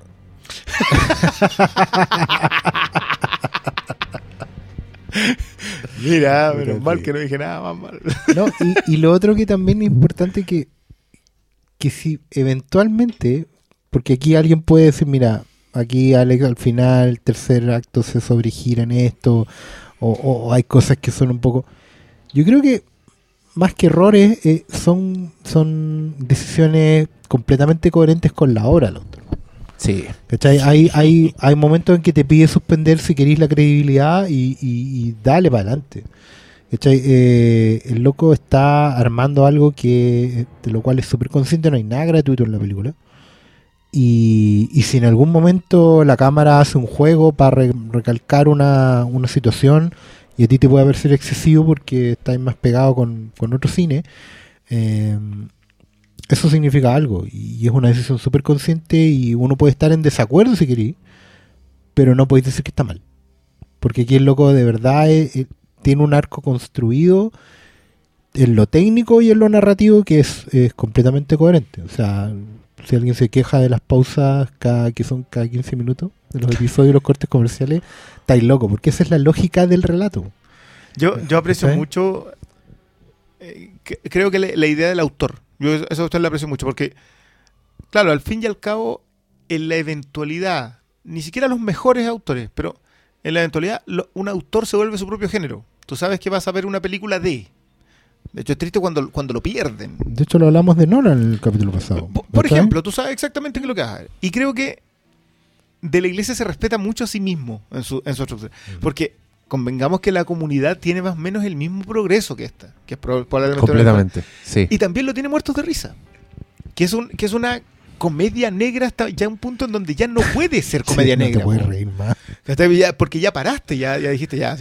Y, y yo creo que acá le pasa lo mismo. Pero, pero como está metido en un género tan específico, mantiene ese, ese ritmo y yo de verdad que no creo que le pida a uno suprimir tanto la credibilidad. O sea, tú entraste al bar y lo que va pasando ahí tiene una progresa lógicamente dentro de lo que está pasando en el, en el mismo lugar. Eh, y, los- y también los desequilibrios de los personajes. Sí. Es una película de personaje, no es una película de situación. Los personajes se ven expuestos a una situación, que es lo que, que por cierto, muy bien la acotación de Hitchcock. Hitchcock creía en eso. ¿Qué le pasa a seres humanos normales en una situación anormal? Sí. Y esto es eso, son seres humanos normales, son gente que tú puedes literalmente encontrar en un bar. ¿Qué le pasa en una situación completamente normal? Claro, todos sacan, salen con locura, digamos, algunos más que otros, pero, pero están. Es como funcionamos como sociedad, al fin y al cabo. ¿Por qué me quedaron mirando? No, yo quería decir que, que claro, siguiendo esa lógica, igual como que la película penca siempre se, se centra más en el, en el misterio.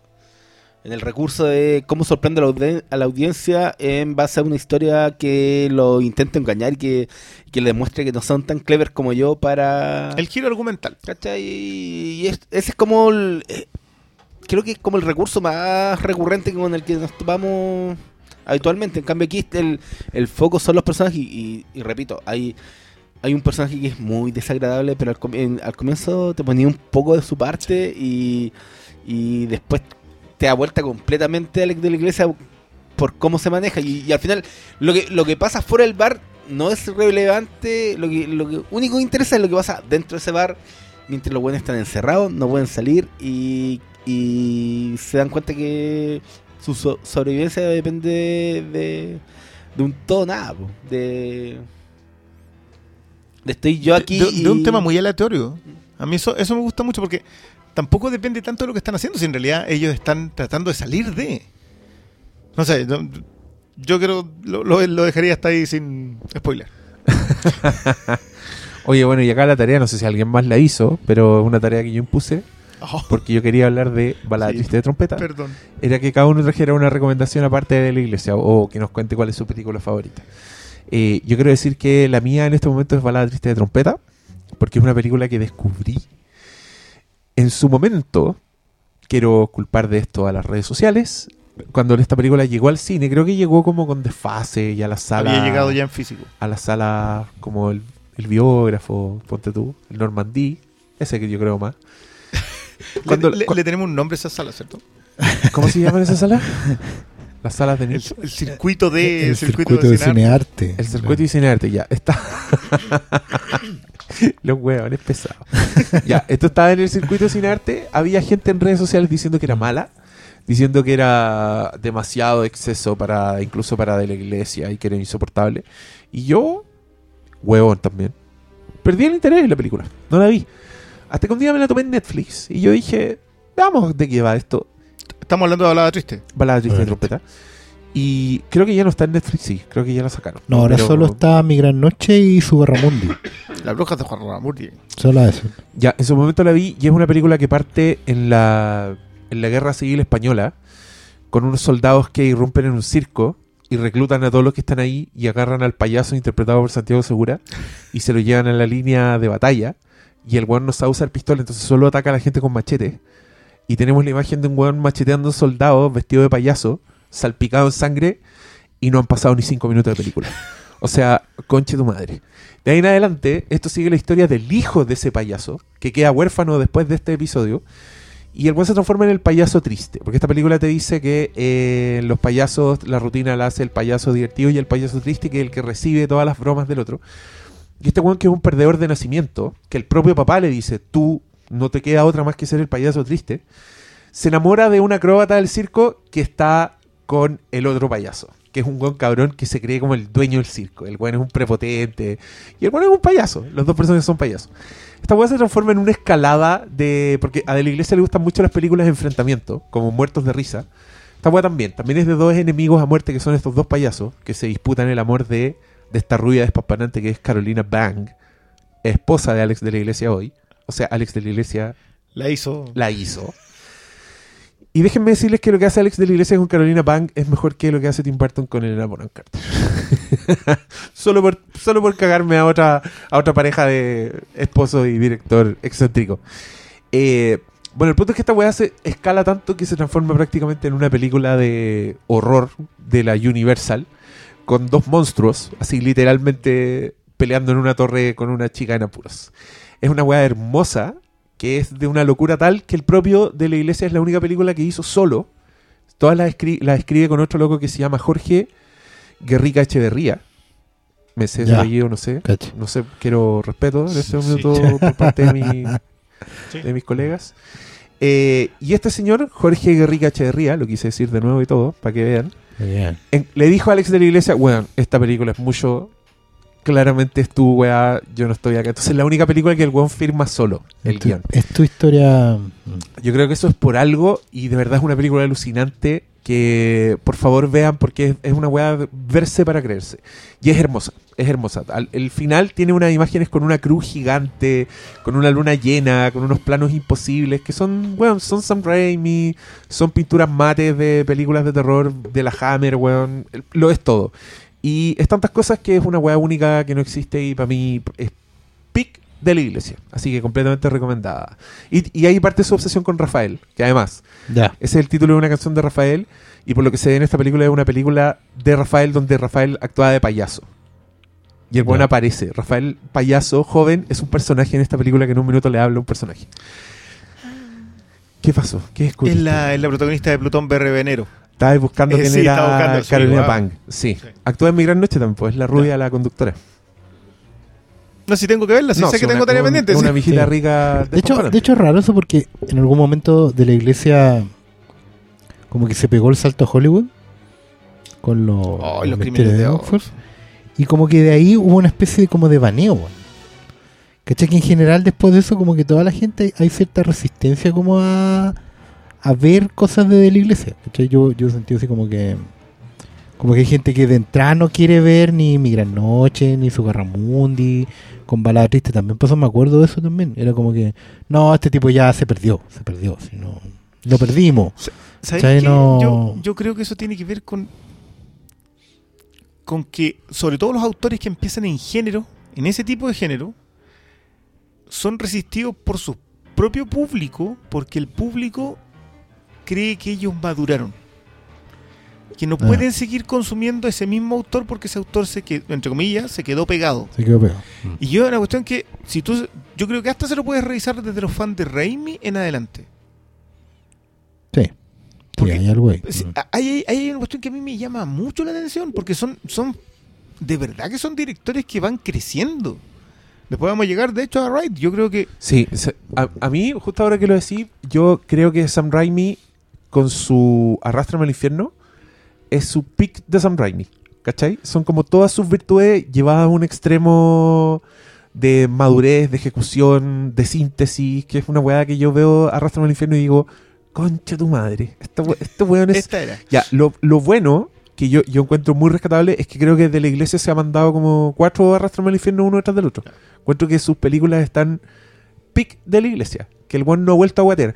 A mí los crímenes de Oxford, Perdita Durango, yo por ahí como que le pierdo un poco el rastro a, a de Claro, la iglesia. claro. No me gustan tanto esas películas, las encuentro súper fallidas. Que entre comillas se marea, ¿cachai? Claro. Pero, Leonor Whiteley Marea. claro, pero por ejemplo haciendo la misma, la misma, la misma, eh, Carolina Bang.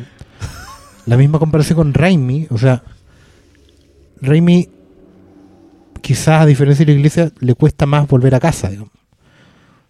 De la iglesia Porque tiene se puso traje y, Claro, y, y sí, y- y sí funcionó, digamos. Sí, sí, Claro, no y, entonces está ahí con, está ahí con, no sé, pues, ¿qué? Raimi después de Drag Me to Hell ha hecho, eh, hay una del... El mago de Oz. El mago de Oz, weón. ¿Cachai? Se nos olvida que esa es de él. Entonces tú ahí, ahí ves como que, bueno, bien, no había para qué recordarlo. claro, está ahí volviendo. ¿Qué, qué pasa acá? ¿Qué quiere volver? Pero después veí la primera temporada de Ash vs. Evil Dead y decís, bueno, Sí, aquí, aquí está en casa otra vez. Pero, eso pero ¿para dónde vamos ahora? Claro, pero, pero es un poquito más preocupante porque es como a dónde vamos. Como que de la iglesia, de una manera u otra, tiene un paraguas más grande. Y, y ya viendo esto, uno siente que, eh, que el loco ya tiene una cancha segura donde está. Tiene un safe place y de ahí está disparando.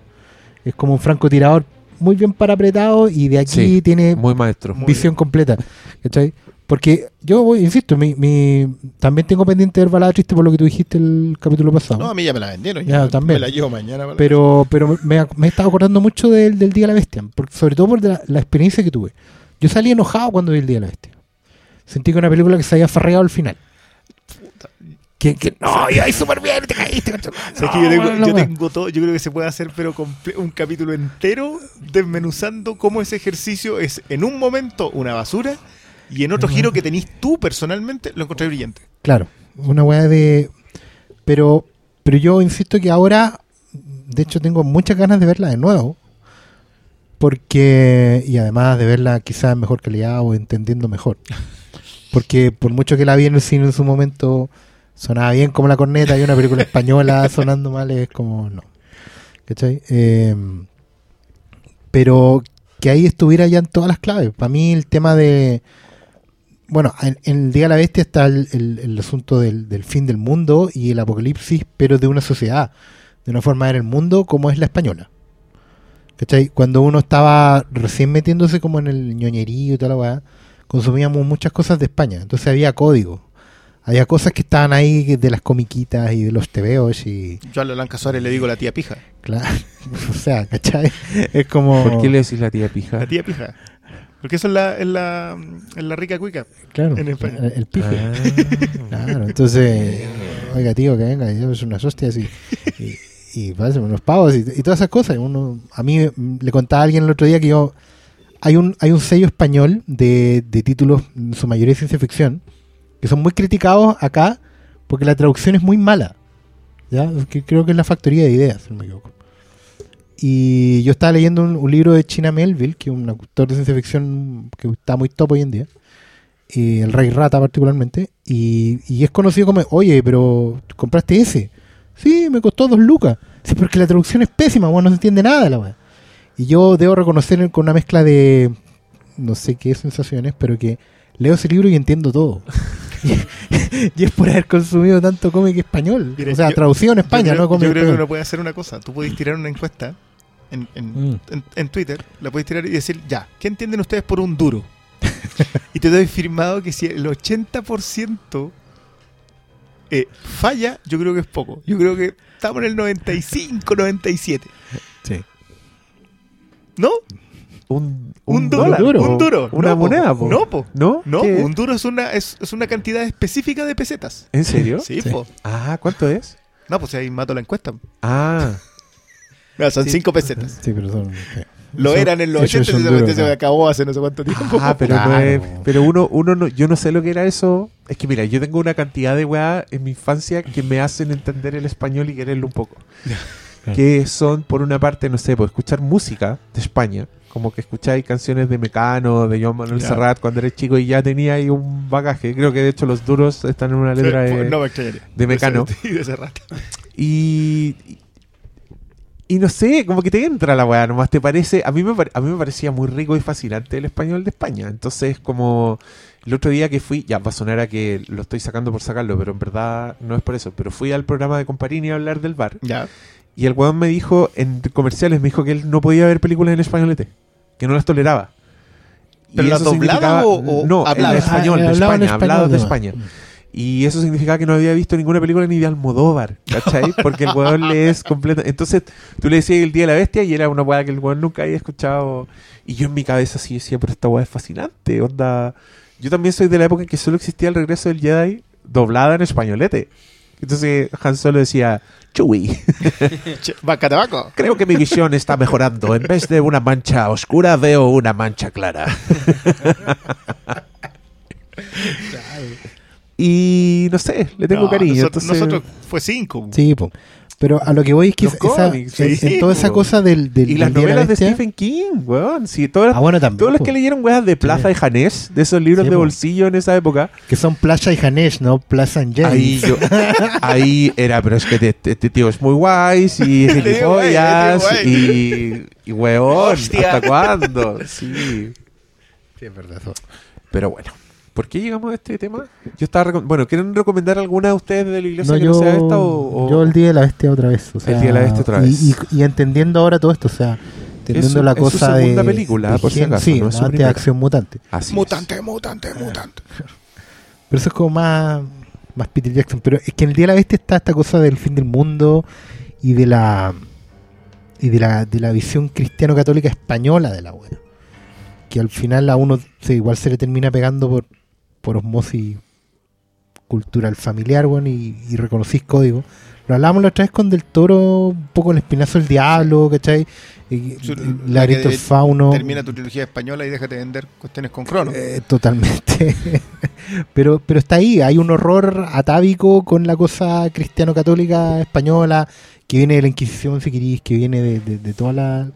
Entonces romper ese molde y tenerlo siempre como figura de horror es- encuentro fascinante la conexión entre una y otra, o sea, como entre algo tan antiguo como esa y que era del fin del siglo pasado, porque era la despedida del siglo al fin y al cabo, era el fin del mundo Sí, pues. del mundo como lo habíamos entendido en los 90, ¿cachai? Y, y cómo lo habíamos, y desde esta vereda, incluyendo España, tercermundista, porque al fin y al cabo los que hablamos español en algún momento dentro de la cultura pop éramos el tercer mundo.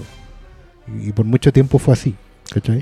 Sí, y que, y que yo voy a insistir en aplaudir su capacidad con la comedia de terror, porque en esa película el one toma a los personajes más imbéciles, el metalero, el cura que quiere pecar y el chanta de la tele, y los buenos hacen un pentagrama, invocan al diablo y la escena es para cagarse susto, y la escena es en serio. Ese- ese- esos quiebres yo creo que tiene como dos quiebres antes, porque en un momento tenéis que suspender la credibilidad completamente. Tú te estás riendo, tú pensás que en realidad están, están todos chalados. Están todos locos, hasta Están que aparece el diablo. Y, Y te fuiste, y te fuiste. Yo, el, el, el, el pate cabra que sale ahí es como, anda por ahí con el de la bruja, si no es una cuestión que, que se De te hecho, pase, él sí, mismo. Entonces no, yo no, no sé si, si pasarla así como tan piola. Y el weón lo hace, lo hace también en la comunidad, cuando transforma a todas esas viejas culiadas locas, las viejas de mierda. El weón, yo de nuevo creo que hice este ejemplo en otro lado, pero este weón es capaz de hacer una, una historia de terror donde Doña Florinda tú de verdad le tenés miedo. ¿Cachai? Donde de verdad es la weona que te puede matar y lo hace. El, el tercer acto de la comunidad es todo eso. Son es la amenaza colectiva de las viejas culiadas de mierda. ¿Ustedes se acuerdan de ese capítulo del Chao? En que el weón entraba al departamento de la bruja del 71 Un clásico. y la bruja Sí. era bruja. Sí, po. No, no me acordaba. Y tenía- Tenía un tenía- caldero. Tenía un caldero. caldero. Y, te- Y la y las we- weas flotaban. y había unos esqueletos que bailaban. Sí, La weá es. Bueno, Alex de la Iglesia hazte ese capítulo. Sí. Claro, un remake de después, después todo era como, se revelaba que era como la imaginación de los cabros chicos. Pero es todo un capítulo de efectos especiales así, de, de esqueletos que bailan, porque Chespirito era muy, muy nostálgico. Mira tú de la weá que terminamos hablando. Eh, yo.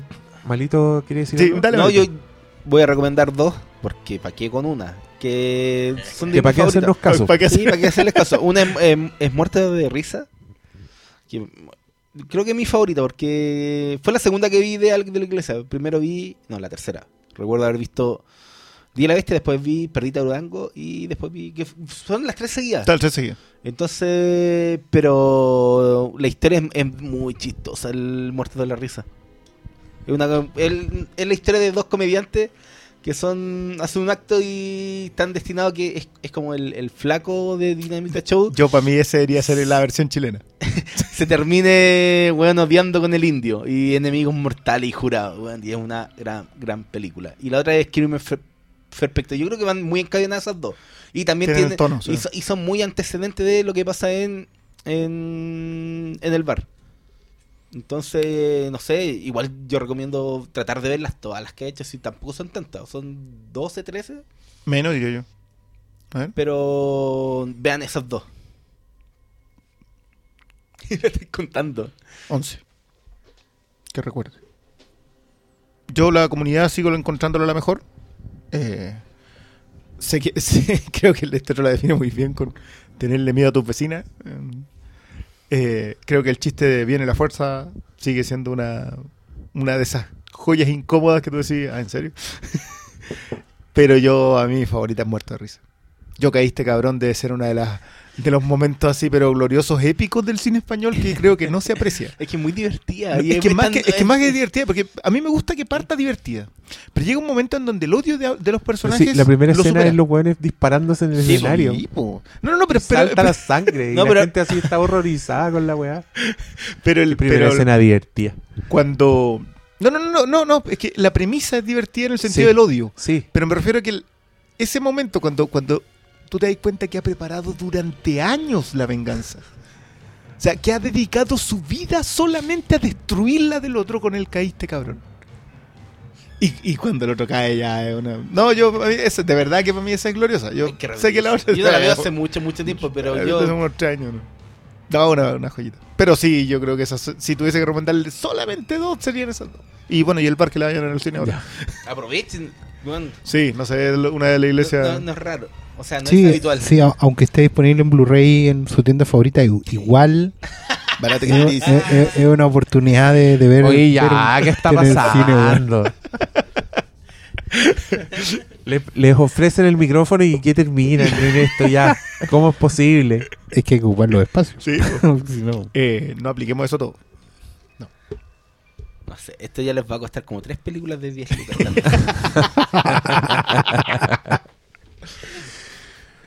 Eh, Winston Smith pregunta, ¿creen que los créditos iniciales del bar son spoilers y que pudo ser algo negativo, como lo han expresado algunas críticas no favorables? Bueno, justo yo hablé de los, de los créditos con, eh, con, con adelanto de la película, pero yo creo que decir que los créditos de una película son un spoiler, en verdad es para golpearlos con un bat en la cabeza. ¿Cómo va a ser spoiler el crédito de la película? ¡Ya empezó! es como decir que la primera escena de la película es un spoiler. ¿Cómo?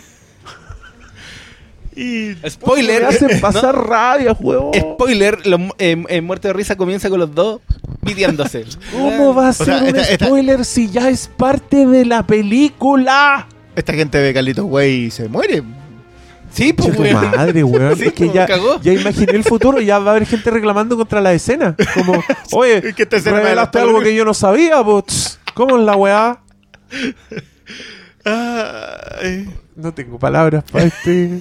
Pero bueno, son Cuando lo empecé a leer no caché para dónde iba. Sí, no, yo lo No, yo, de hecho, el delante estaba como pensando, cuando estabas hablando tú de las escenas, eh, los créditos iniciales, y yo no caché nada con los créditos iniciales de después. De hecho, me, me di cuenta de lo que están apuntando por otros factores. No, acordé no, de los yo, créditos. yo cuando, cuando eventualmente una escena te empieza a revelar que, como que pensé, ah, de esto me están. Ya, y sería, pero no le Sí. dediqué ni 40 fracciones de ¿Cómo segundo. ¿Cómo No puede ser un spoiler. No, pero es que, es que ¿sabes qué? ahí, ahí está no, yo me paren, paren, paren, paren, no la a weá, abarcar, paren la weá. no alcanzo a abarcar el pensamiento. La película que se llama El Bar. crédito. Esa weá es un spoiler. Sí, pues, se llama el bar, en bar. weón. Yo no quería saber que la weá pasa en un bar. ¿Por qué se llama el bar? ¿Qué weá es esto? Ay, Por favor. Ayúdenme. Ayúdenme a entender cómo, cómo el crédito de la película es un spoiler. Yo, Oye, ya, yo- me- yo de hecho, igual me problemé, quiero- me mira, problemé estoy- con Gravity. ¿Qué? Porque eventualmente tiene que llegar por gravedad a la Tierra, pues me cago. La. Eh, bueno, yo estoy un poco ronco porque el- no puedo lidiar con esto, entonces mi cuerpo somatiza. Pero yo quiero alegar contra la gente porque fui a ver.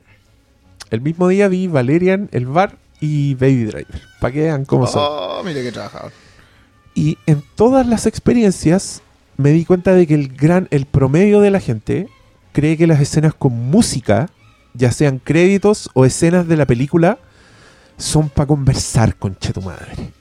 Pensaban que era una pausa, entonces hablaban entre ellos de las weas más irrelevantes que te puedes imaginar. Entre pero- ellos, las personas que estaban detrás mío, en Baby Driver, en una canción, en una canción de Baby Driver, ya, ustedes ya saben lo importante que son las canciones Sí. de Baby Driver. O sea, están pasando weas climáticas durante esas canciones, ¿cachai? Se puso a hablar con la persona que lo acompañaba y que el protagonista se parecía a alguien que ellos conocen. En los créditos del bar, las personas que estaban detrás mío conversaron porque para ellos todavía no empezaba la película, ¿cachai? O sea, cuando empezaron a hablar o cuando se cortara la música, ahí van a empezar a prestar atención. Yo, toda esa gente, quiero No les deseo mal. spoilearles la vida asesinándolos. Ustedes van a morir. o sea, esta gente hablaba cuando sonaba Bowie en Valerian. Tal cual, tal cual. Era, no es un momento para ver porque hay música, así que no tenemos que prestar atención. Yo sé que muchos auditores están asintiendo con sus cabezas porque se han encontrado con este mismo tipo de especímenes que yo, francamente, no puedo entender y no sé qué decirle. Creo que si lo hago callar no me van a entender lo que yo estoy tratando de hacer. Eh, por eso Nolan hace películas con, con esa música, para que no puedan hablar. Porque está con así. Eh, no sé, ¿sabes que yo, yo, yo empiezo a entender un poco la resistencia de la gente a ir al cine a compartir espacio con, eh, Estos hueones. Con, gente, gente. con gente menos comprometida con el espectáculo visual, digámoslo así. Eh, pero es desesperante, yo a mí a mí me ha pasado, yo a mí no me gusta como pelar a la gente con lo que pero a mí me ha pasado en función de prensa que me ponen el, el- el teléfono acá al lado, si gente que está contestando el WhatsApp Mm. y loco, de verdad me tenéis el teléfono, me está iluminando toda la cara mientras estoy tratando de ver la, la pantalla, o sea, no es ¿Y por qué no le has dicho nada? ¿Se te moja? ¿Se te consume? No, weón? no, es ¿Le que yo no, yo, no soy conflictivo. Ah, yo les diría, ¿y qué te pasa, conche tu madre? Sí, weá? pero ¿No tú te hicieras encanta la película, no. Claro, como andáis copiando las re... Ah, no te importa en la película. No, ya, ya, No, pero- cálmense los Mira, yo entiendo, yo entiendo el Briones porque una función de prensa sobre todo no es como una función con público, pues hay gente que, que es colega tuyo, gente que probablemente conocís, entonces obviamente tú no querís armar peleas, no, no le vayas a decir, oye, apaga tu teléfono, menos le vayas a sacar la madre, como dice el doctor Malo. en Háganlo, su- es lo en mejor. su ejemplo Es muy satisfactorio, loco. Y finalmente hacer callar a alguien te caga también la experiencia a ti. Que hay Entonces, historiado todo. Yo quiero contar una experiencia. Es mejor Era- no hacerlo, y así que por eso yo eh, llamo a la gente a no revisar su celular en las películas. Menos si era una función de pero es que no- prensa. Sí, Bueno, que- a mí era una función de prensa en el microcine entró una persona, que es una señora, que sale en la tele, no voy a decir en qué canal, pero sale en la tele. Dejó enchufado su teléfono en un enchufe que había muy cerca de la pantalla, adelante. Dejó enchufado el teléfono y lo dejó con la pantalla para abajo. Bueno, entonces yo dije, bien, no va a molestar. Pero esa señora. Concha su madre. Es que weón, cuesta contar esta weá, cuesta. Era de esas personas que le ponen al rington que se prende el flash de la cámara. ¿Cachai? Entonces, cada vez que a la señora la llamaban por teléfono, se prendía este luz con flash adelante, al lado de la pantalla, y la señora ni se inmutaba. ¿Estaba concentrada en la película? Era como una weá que no estaba pasando por ella, ni por sus directas acciones, ni nada, y yo no lo podía creer. Yo decía, a esta persona le pagan millones, porque no le deben pagar poco, por hablar de películas de la tele y enchufa su cagada con esa app culiada que en mi cabeza solo le sirve a la gente que es sorda y que quiere ver cuando Bueno, le están llamando por Hay que teléfono. ¿cachai? externalizar el odio, weón. Abrácenlo. Abrázalo. No, yo creo contar una vez para una de creo que fue con Ultron, al Vengadores Ultron, típico que atrás se sentan con un grupo de pendejos culeados, weón, están comentando la película. Y, y yo cuando les dije, cállense mierda, pero así con todo el bozarrón que me dio, porque ya estaba chato, chato, ya como a los 20 minutos de película, me cagaron la película, weón, po. Sí, po. Bueno, Entonces, era ya ahora, nomás, pero... por ejemplo, en el bar habían como atrás de, en mi asiento de atrás, estaban como dos personas explicándose la película. Entonces, como que no me molestó, ya estoy ya tan acostumbrado, pero es como, Yo en el Normandía una vez me El tocó una Paul del señora, pasado una señora dicho- ciega. ¿what? Que con el la acompañante con la que estaba le contaba lo que iba pasando. En imágenes. Ya, y- No, yo me paré y me senté más lejos, ¿no? Sí, Sí, pues, tampoco tampoco podía hacer mucho en eso. Pero, pero Sí, claro, pero esa- hay, esa hay weá- un caso esa weá a mí me da pena al tiro. Claro, pues, encuentro te que- morís, weón, qué chucha. Claro, pero, pero esa weá de ir a conversar, de ir a mirar el celular, de ir a hablar Pero que porque están en el living de su casa, pues si también tiene que ver con ta- también tiene que ver con eso. Hay gente que de verdad cree que porque pagó la entrada está en el living de su casa. Y todos los demás ahí están eh, no estamos. po. Y si estamos tampoco tenemos derecho a decirle nada porque pagó la entrada. Entonces, ya yo llego a un momento en donde lo- mira, me salvo con las buenas películas. Porque si la película es buena, yo me metí en la película y en realidad si tienen que evacuar porque tembló, sabéis que y corran y muchas allá, veces pasa que están todos adentro de la película, entonces... Y, y no, y si la película. no, me pasó con It Comes at Night. Que a mí igual la película me parecía lo suficientemente buena para estar concentrado. Mm. Independiente que el loquito atrás estaba tratando de. De, de haber caso la mina lo pescaba porque la película era muy mala para él, ¿cachai? Entonces, ah, De ver Casolamina lo pescaba. sí, porque todos hemos sido jóvenes. Entonces, Oye, ¿no encontraste que el bar era la versión entretenida de It Comes? Yo creo no, no que voy a sí. entrar ahí porque yo creo, yo, Yo creo Comes que sí. le he dado vuelta y creo que tiene méritos. Pero no lo suficiente, no, nada más. Pero es la versión entretenida. Sí. Pero no, no nos metamos para allá. no O sea, yo creo que te lo mencioné cuando vimos It Come at Night y lo volví a pensar ahora en The Monsters Are Due on Maple Street. Sí. ¿cachai? O sea, qué el bonito. germen está en ese capítulo, pero cada uno... Bueno, hay gente que lo ha visto y reconoce la influencia y la ejecuta y los otros no. ¿Viste? Ahí está. Ya, y con eso busqué si había más preguntas del bar y no encontré ninguna. Lo que me preocupa porque gente vayan a ver el bar. Vayan a ver el bar, sí. Vayan a ver el bar. Y de Valeria Navían, millones. De Valeria Nayarta, sí. Pero ya se me- no se me ocurrió hacerlo con Valeria porque Pero- ustedes ya estaban mirando el Game of Thrones, entonces... Yo todavía estoy viendo si se No. weón. No, yo, yo creo que hay más preguntas de David Driver por una cuestión... sí, ya. Ahora, ¿conversamos de David Generacional. Driver? ¿Les parece? Ya. Démosle. ¿Qué? ¿Quieren hacer una pausa ¿Y pa' o, o, No, no- o quieren terminar? no, ¿Quieren terminar? No, agüita. sí. Terminemos, ¿para qué vamos a hablar de esa película, weón? No. Un weón que no le ha ganado a nadie. Que tuvo la posibilidad de hacer una película para la gran empresa Marvel Studio y no la hizo. Penca, por el weón, penca. Dice mientras guarda las paltas en la mochila. Si se me había olvidado, ya llegó. ¿Te llegó tu suscripción de falta este mes? Llegaron. Una caja, weón. A mí Carita, me las mandan en saco. igual, igual es buena esa talla, weón, de que te pagan en falta. Weón, es un buen negocio. Claro, weón. pregúntale a unos que el fin de semana perdieron y se trajeron unas paltas de la quinta región. Y... A nosotros nos salió caro el chaguarma hoy día también, así que no voy a decir Sí, nada más. ¿Están hablando de fútbol? Sí. Ah, ya. el comentario deportivo. Está bien, un programa variado.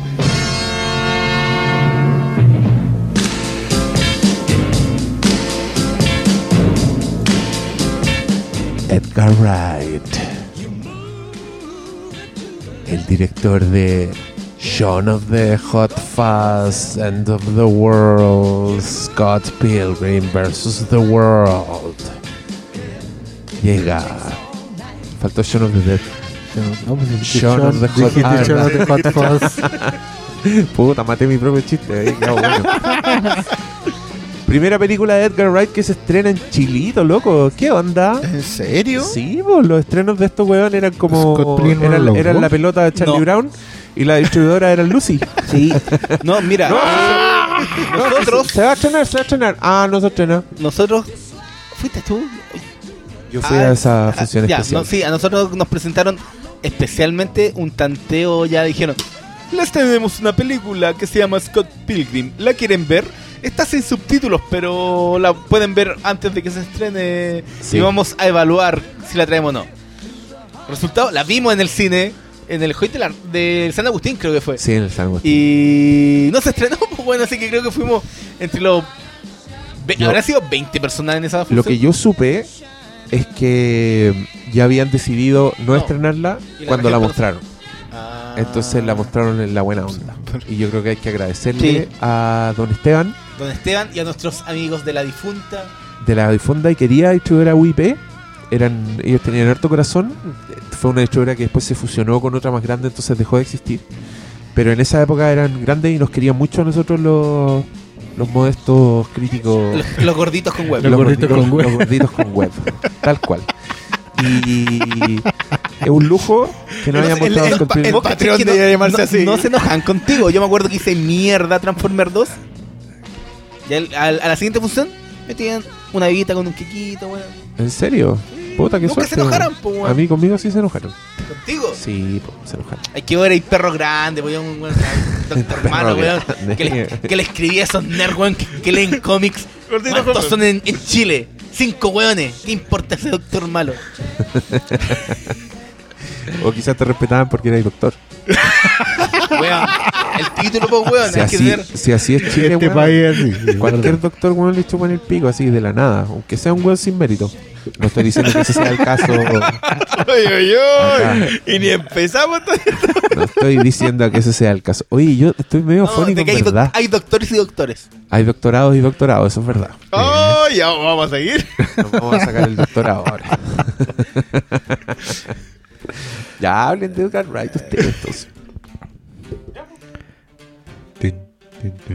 Está muy bueno el soundtrack. Este está como Está bueno. Eso es todo lo que tenés que decir. Está bueno el soundtrack. Chucha, Mira, yo- la wea. yo Bienvenidos a Flimcast, el panel de expertos. Eh, Está bueno el soundtrack. Está buena. y fin, corte. Ya, yo voy a entrar porque yo probablemente soy el más ajeno a este chiquillo. Pero, pero haz la intro, pues cuenta de qué se trata Baby Driver. Baby Driver. Baby Sí. Driver es la historia de Baby.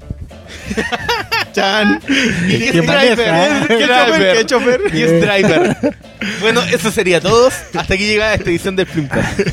que es un chofer de asaltos. Es decir, el tipo que se queda en el auto simplemente esperando a que salgan los asaltantes y huir con ellos. Y es particularmente experto en lo que hace. Eh, y nunca realiza, o sea, él trabaja para el personaje Kevin Spacey, que es quien le entrega su equipo de trabajo, los soldados que hacen el asalto, digamos. Y después de eso él se encarga de hacer la repartija y cada uno su tajada y hasta luego no nos vemos más. Es como básicamente eh, está el jefe del grupo, Piñera. Pero man, necesitamos auspicio alguna vez. ¿Hasta cuándo vamos a seguir con esto? ¿Y hay quién sería el, el conductor? No, no, no, no voy a meter ahí. No. Hay, hay unos ladrones que ya murieron. Eso, bueno, ya. Bueno, Longueira, pasa. Longueira el, que muere, así. pasa. Hay un personaje que dice, si no me vuelven a ver, es que me hombre. Longueira. Yo quiero decir que dije, hablen ustedes de y en esto termina. po, weón. ¿Se dan cuenta por qué no me puedo tomar vacaciones en este programa? Ya, como bien Eso. explica Ya, pero- señor Christian, pero la gracia, la peculiaridad del joven Baby Driver, del conductor Baby, es que él nunca se saca los audífonos porque es músico dependiente. Necesita la música, necesita escuchar música permanentemente. Esto es un, aparte de ser una peculiaridad del personaje que lo hace bien notable y entretenido, es una excusa para que el señor Edgar Wright, que es un no quiero decir pintamono, pero no se me ocurre mejor palabra. Es alguien que le gusta hacer mucha pirueta audiovisual. Le gusta el gag visual, le gusta el humor con montaje. En Scott Pilgrim el one se vuelve loco con esa weá. Como que basa todo su humor en, en, en- en la sucesión de los planos, en el efecto sonoro metido en el lugar correcto, en el plano con movimiento de cámara. Es un weón muy meticuloso para hacer eso. Y la chiva de tener un personaje adicto a la música es que el weón sincroniza muchas acciones con la música.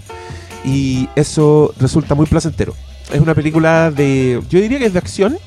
Es una película de crimen que está. Es como la versión de Edgar Wright de Fuego contra Fuego, si quieren. Así una película de, de asalto meticuloso, pensado, con secuencias, con traiciones, con, con excesos y con toda esa weá. Eh, una película súper bien armada muy muy meticulosa, lo reitero, esta película te da el placer de ver una weá donde el weón controló hasta el último detalle de un plano, que lo hemos dicho es parte de los goces del cine, pero que a mi parecer esa weá me distrajo. Como cuando ya sincronizaba los balazos con la percusión en el clímax, yo estaba pensando en, oh, sincronizó los balazos con la música, en vez de estar pensando, concha tu madre, van a matar a Baby. ¿Se entiende la diferencia? Eh, me gustó y la encuentro muy recomendable creo que tienen que ir a verla al cine, pero eso será todo lo que yo diré hasta el por el momento. Eh, yo te encuentro la razón en el sentido de que el virtuosismo cine- cinematográfico, eh, el- sobre todo el trabajo de montaje, eh, en algo que vi habitualmente hoy por hoy en el cine, sobre todo cine blockbuster. Aunque claro, está en una- un blockbuster que costó... No es blockbuster, de hecho. Pero es un gran estreno. Están parados por un estudio grande y el virtuosismo es, es- es bacán. Eh, es una weá que no, no veis siempre. eh, eh, se sale de toda norma. Y al ver, claro, pues la historia es como súper simple, pero hay un punto en donde es tanto el virtuosismo que es demasiado evidente. Eh, y eso te saca. Yo no, no de onda, a mí nunca, nunca me sacó de onda, pero te preocupáis más de lo que. de cómo te lo está mostrando más que lo que te está mostrando. No sé si se, explica. Y, y nada, pues yo. eh, yo encuentro que es como. Debe ser como la película más Edgar Wright que ha sacado en- desde Hot Fuzz, yo creo. Yo creo que mm, a mí llamaba mucho la atención esta película por, lo dije en su momento, las flores que le tiró Guillermo del Toro cuando se estrenó por Twitter. Eh, me llamaba la atención porque me parecía que era algo lejano en, en cuanto a temática a Del Toro, pero el cariño que le tiraba tenía que ver con eh, haber alcanzado un sello de autor y defender un punto de vista y, poder hacer eso. Sobre todo en el caso de Garray que venía saliendo de lo de Ant-Man. ¿Cachai? Y, y el toro un poco recordaba experiencias similares en cuanto cuando tú tu visión de autor digamos entra en crisis cuando chocáis con el estudio y, y cómo te recuperáis de eso. Y no solo eso, hay que recordar Mm. que él venía de Scott Pilgrim y de eh, World's End, que son dos películas que también. Más allá del fan duro de- del director, eh, Sí. no, no tuvieron repercusión, claro. po. Scott Pilgrim eh, tenía fanaticada por el cómic de antes, pero la película Claro. pasó Te- sin el, penas y el- atractivo, claro, el atractivo venía dado por, por eso, digamos, por, por cómo adaptar ese cómic. Para un público muy de nicho. Eh, y me, me en ese en ese aspecto me, me gustó mucho encontrarme con una película de alguien que reconoce lo que le gusta y lo coloca en pantalla de manera muy madura. A mí, yo entiendo el, el- el- el fanatismo por Edgar Wright, que no lo comparto, eh, probablemente porque Estáis No. viejo. Exactamente, no me toca generacionalmente. Para mí Scott Pilgrim entiendo cómo funciona, pero no a mí no me entra esa película. No, toma tu toma tu película Millennial y que te vaya bien. Eh, no. ¿Por qué no? No, no estoy ahí yo. Estoy, estoy pasadito. Sí, pues tú no ¿Cachai? los guiños y todo eso. Claro. No, si los entiendo todos, pero, Pero para no mí tenéis son- conexión con ellos, pues. Claro, es eh, chupar chupete. ¿Cachai? pero, pero aquí encontré un- un- una película que, que conecta fuera de tiempo. ¿Cachai? Y yo aquí vi una película que. que de hecho es. en, en algunos aspectos es- es súper incorrecta. Porque es una película donde las mujeres no existen. Y no van a existir. Esta weá es Club de Toy. Esta es una película de niñitos. ¿Cachai? Donde eh, toda la lógica es, es de. Es de juego de hombre. ¿Cachai? Es de. Es básicamente un niño jugando con autos. ¿Cachai? Es eso. Ya una película. Pero. eh, es la película de un loco que ama los autos no por la máquina, sino por, por la cosa de. por el placer que implica manejar. Manejar es, es una experiencia que, cuando no es una experiencia zorrona, ¿cachai? Cuando no es una experiencia para levantar mina, manejar es una experiencia de control que mezcla muchas cosas y en ese sentido sincroniza muy bien con la música. ¿cachai? ¿En serio? Sí. Es que. Puta, igual es es- depende de un spoiler, pero creo que lo que él hace con el auto no, no tiene, tiene más relación con algo personal que afectó y marcó su vida y que él tiene un control que no tuvo alguien. Exactamente. Sí. Por, por ese lado yo lo tomo, no lo tomo Sí. como, como que es el, el típico amor por los autos tipo rápido y furioso. Por eso te digo, eh, tiene que ver con una experiencia de controlar, ¿cachai? De, de agarrar el auto y irte, ser libre, ¿cachai? El, el auto en el fondo es, una experiencia de libertad, es hit the road, ¿cachai? Y claro, y, la música del viaje en ese sentido es parte de la experiencia. No es la cosa de andar más rápido o andar en auto más poderoso, es agarrar la carretera y partir. Todo eso eh, puede sonar simple, pero a mí me, me, me satisfizo mucho por, por verlo plasmado en una visión de autor. De hecho, vi las mismas cosas técnicas, los encontré sobresalientes, pero también en un momento tomo la decisión consciente de decir, ya, ok, si esto da un poco lo mismo. ¿Cachai? Es verdad que la cuestión está súper eh, sincronizada y, y es un lujito técnico, pero pero puede, puede conectar con la historia del, del... Porque al final Baby igual es un superhéroe. ¿cachai? Es un superhéroe que tiene un superpoder, que viene dado por una tragedia familiar y que tiene en algún momento que tomar una decisión responsable sobre qué hacer con ese superpoder. Ay, qué lindo. Oscar Salas lo hizo de nuevo. Eh, ¿Tú caché que yo sufrí caleta con esta película? Porque ¿Sonaba mal? Mm, Porque sí, son, para mí sonaba horrible. Porque yo tengo tinnitus, pues weón.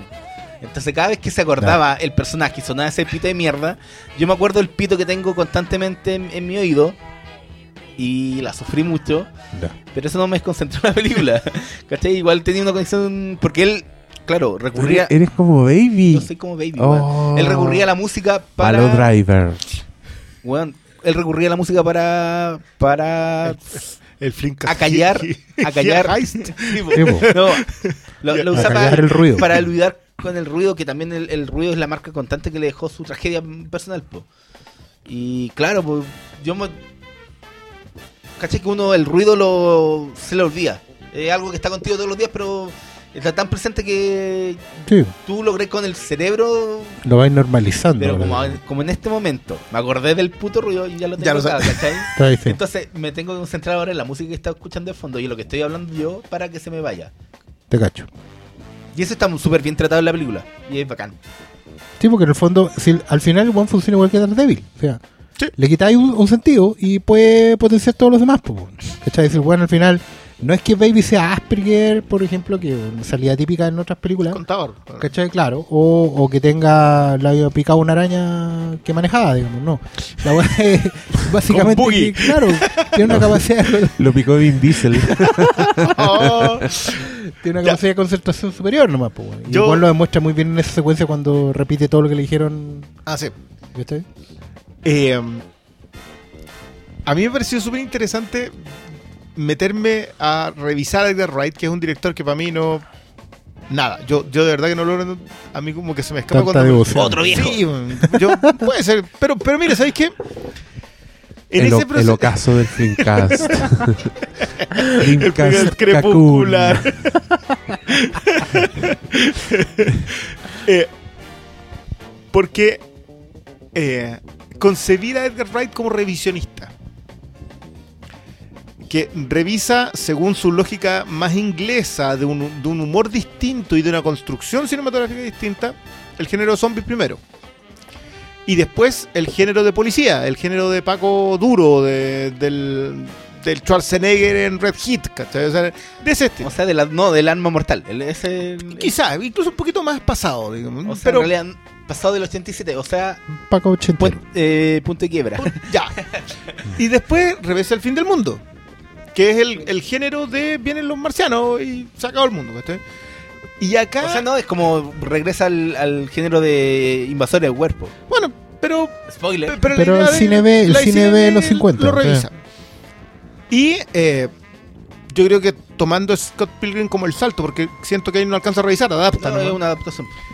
Y acá vuelve a, con esa lógica más inglesa, supuestamente, porque no, no, no lo es finalmente. Y de hecho, como que viendo la película te das cuenta que, Un pequeño punto. un- que entró más por Con Scott Pilgrim lo que hace es como adoptar un lenguaje de videojuego que yo nunca lo he visto de nuevo en una película. Es que yo tampoco lo he visto en ningún videojuego. Eh, pero es que ¿cuántos videojuegos jugáis? No, Por eso digo. sí, está bien, yo tengo 40, yo jugaba videojuegos cuando tú todavía no. Ya, o sea, no- está bien que seáis medio viejófilo, todas esas cuestiones, pero no, po. Viejófobo. viejófobo, claro. Ojalá Eh. fuera viejófilo. Pero esa revisión acá, que a mí me gusta, me gusta la idea de este tipo que viene revisando. Yo tengo a veces me- me- me- no me siento tan conectado con el tipo de humor que tiene él. Y sí más con su construcción, encuentro que igual el tipo arma súper bien las películas. ¿eh? A mí Hot Fuzz, que no me gusta tanto, pero sí encuentro que está bien redondita. Eh, y lo mismo con Shaun of the Dead, pero los chistes no me entran completamente nomás. Y, y tiene que ver con lo que se los comentaba yo alguna vez, que No te gusta Quizá- la comedia. Que, que- no, que, que quizás como yo soy más viejo, yo no, no- no soy tan proclive a lo cool. Además. O Tarantino agotó mi cuota, digamos. Ya, ya como que ya terminaste ahí, ya. Y siento que Edgar Wright se esfuerza por ser cool. Y siempre se le pasa un pelito.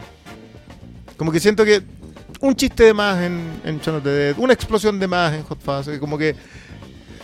En, en Scott Pilgrim no, porque, porque me imagino que el, que el cómic va más o menos igual para allá, entonces como que el tipo está suelto, así, ya le, le tiro todo.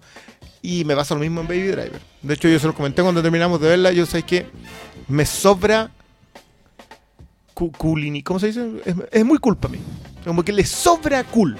Como que llega un punto en donde ya, ya sabéis que ya llegaste a tu epítome, acá es donde había que terminarla y le queda media hora. Entonces, a mí ese, ese tipo de cuestiones, y yo entiendo que, la devoción que hay por Edgar Wright, porque es un tipo como que en ese afán revisionista ha hecho cosas que te, que te impactan. Pero no es Italian Job, ¿cachai? No, no está haciendo una, él no hizo una película que definió un género con Baby Driver. Y, a mí me parece bien. Ahora, lo, que decís tú, que es, que es como la revisión de Hit. La versión de Hit de, de Edgar Wright. Yo creo que es una versión de la- del Heist Movie. Y le queda muy bien porque introduce un personaje ultra cool. Porque es un tipo que, que hace playlist. Edgar Wright decía, que empezó. que Wright decía que él cuando empezó a desarrollar esta idea de, de la película hace veintitantos años, hace 22 años, cuando la idea del playlist no era tal. O sea, era tu, tu cassette con... Así, Tu cinta mi- mezclada. claro, tu cinta mezclada, tu mixtape. Eh, pero cambió con los años y hoy día todos tienen playlist. Todos tenemos una secuencia de canciones favoritas para hacer, incluso las podías usar para cambiar tus estados de ánimo. Y para armar películas alrededor de ella, como Guardianes de la Galaxia. ¿Por Gran película de Marvel Studios. Mándeme las paltas. Por ejemplo, y siento que. Claro, yo, yo escuché una entrevista que le hacía justamente Nolan. a propósito de la construcción alrededor de la música. O sea, ¿cómo lo hacía? ¿Cómo lo hacía? Porque lo hablaba más como escritor que como director. Que era la construcción, escribir el guion escuchando el tema para saber exactamente lo que iba a pasar durante. Y de le decía que sí, que muchas veces escribía una y otra vez la secuencia para que cupiera. Entonces, si la canción duraba dos minutos y medio, la, el guion duraba dos páginas y media. Para, para, que, para que cuadrara con eso. Y ahí tú te das cuenta que la elaboración es lo que se pasa. No, es- no es, no es lo que pasa con Tarantino, que el, que el exceso es Tarantino. Muy italiano, supuesto. Claro, acá en cambio, sí, como que siento que lo inglés no está en Wright. Yo, yo me acordé mucho de Michel Gondry viendo esta película. Porque tiene una secuencia en que este weón va caminando por la calle, escuchando una canción, y la sincronía con las acciones y con todo lo que está pasando es ridícula. Es, es como una Claro. pega monumental. Es un O sea, musical. Claro, el- Mm. cuando en la letra eh, de la canción dicen yeah, justo el weón va pasando por Ah. un graffiti atrás que dice yeah, y la canción dice to the left, y el weón se mueve justo cuando dice eso, y, y es un plano continuo más encima, sin cortes aparentes.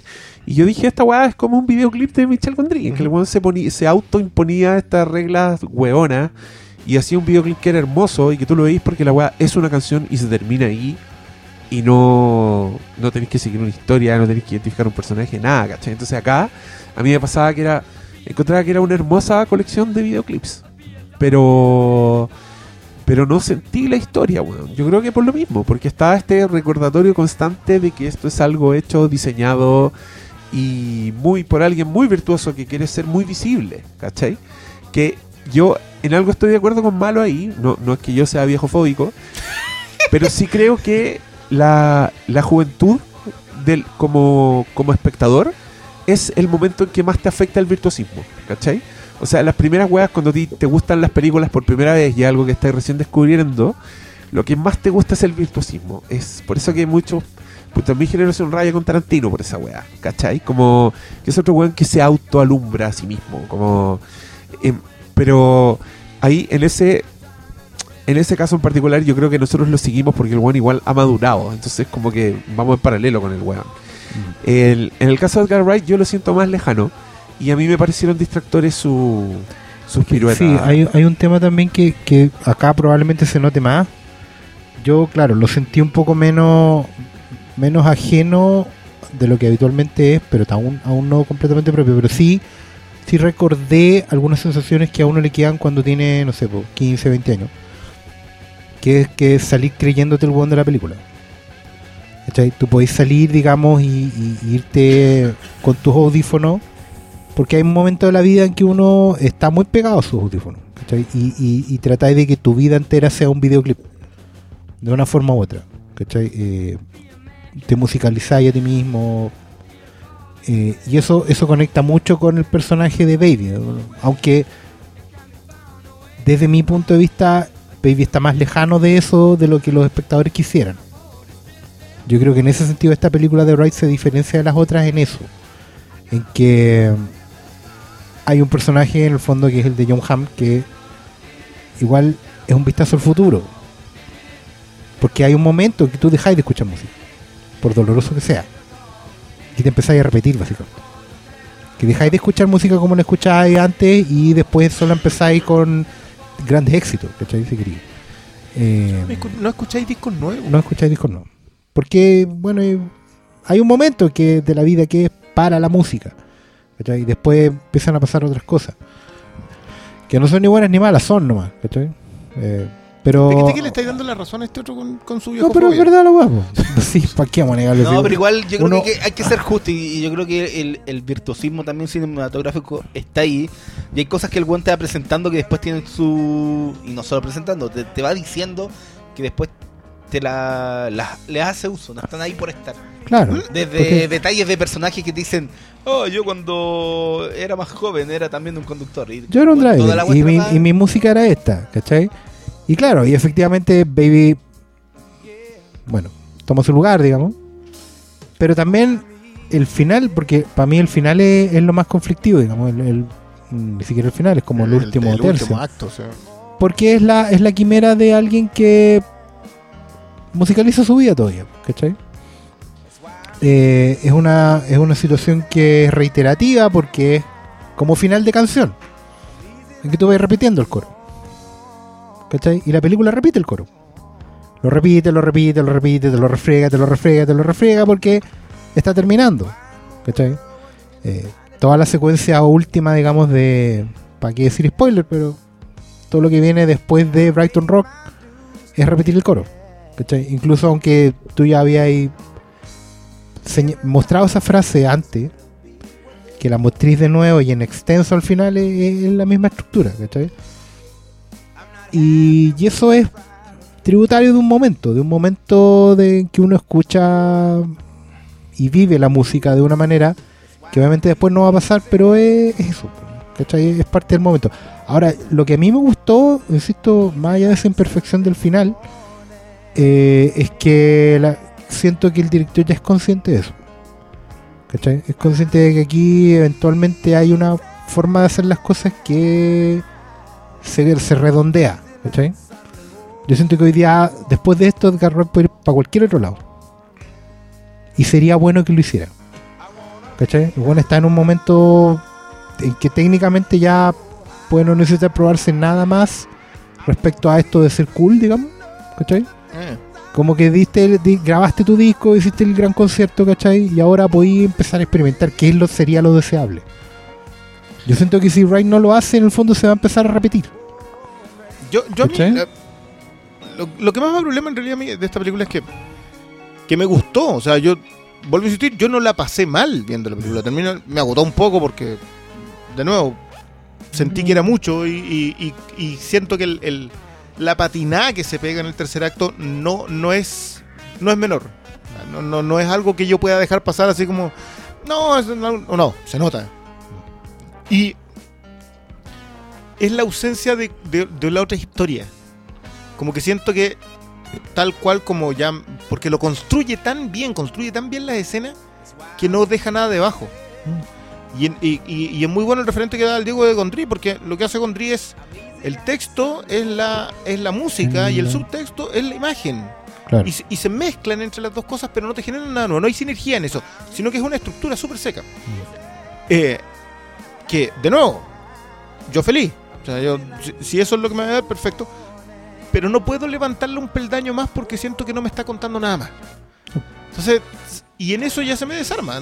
Yo, gustándome, no, no, no sé si le, le voy a tener ningún tipo de devoción.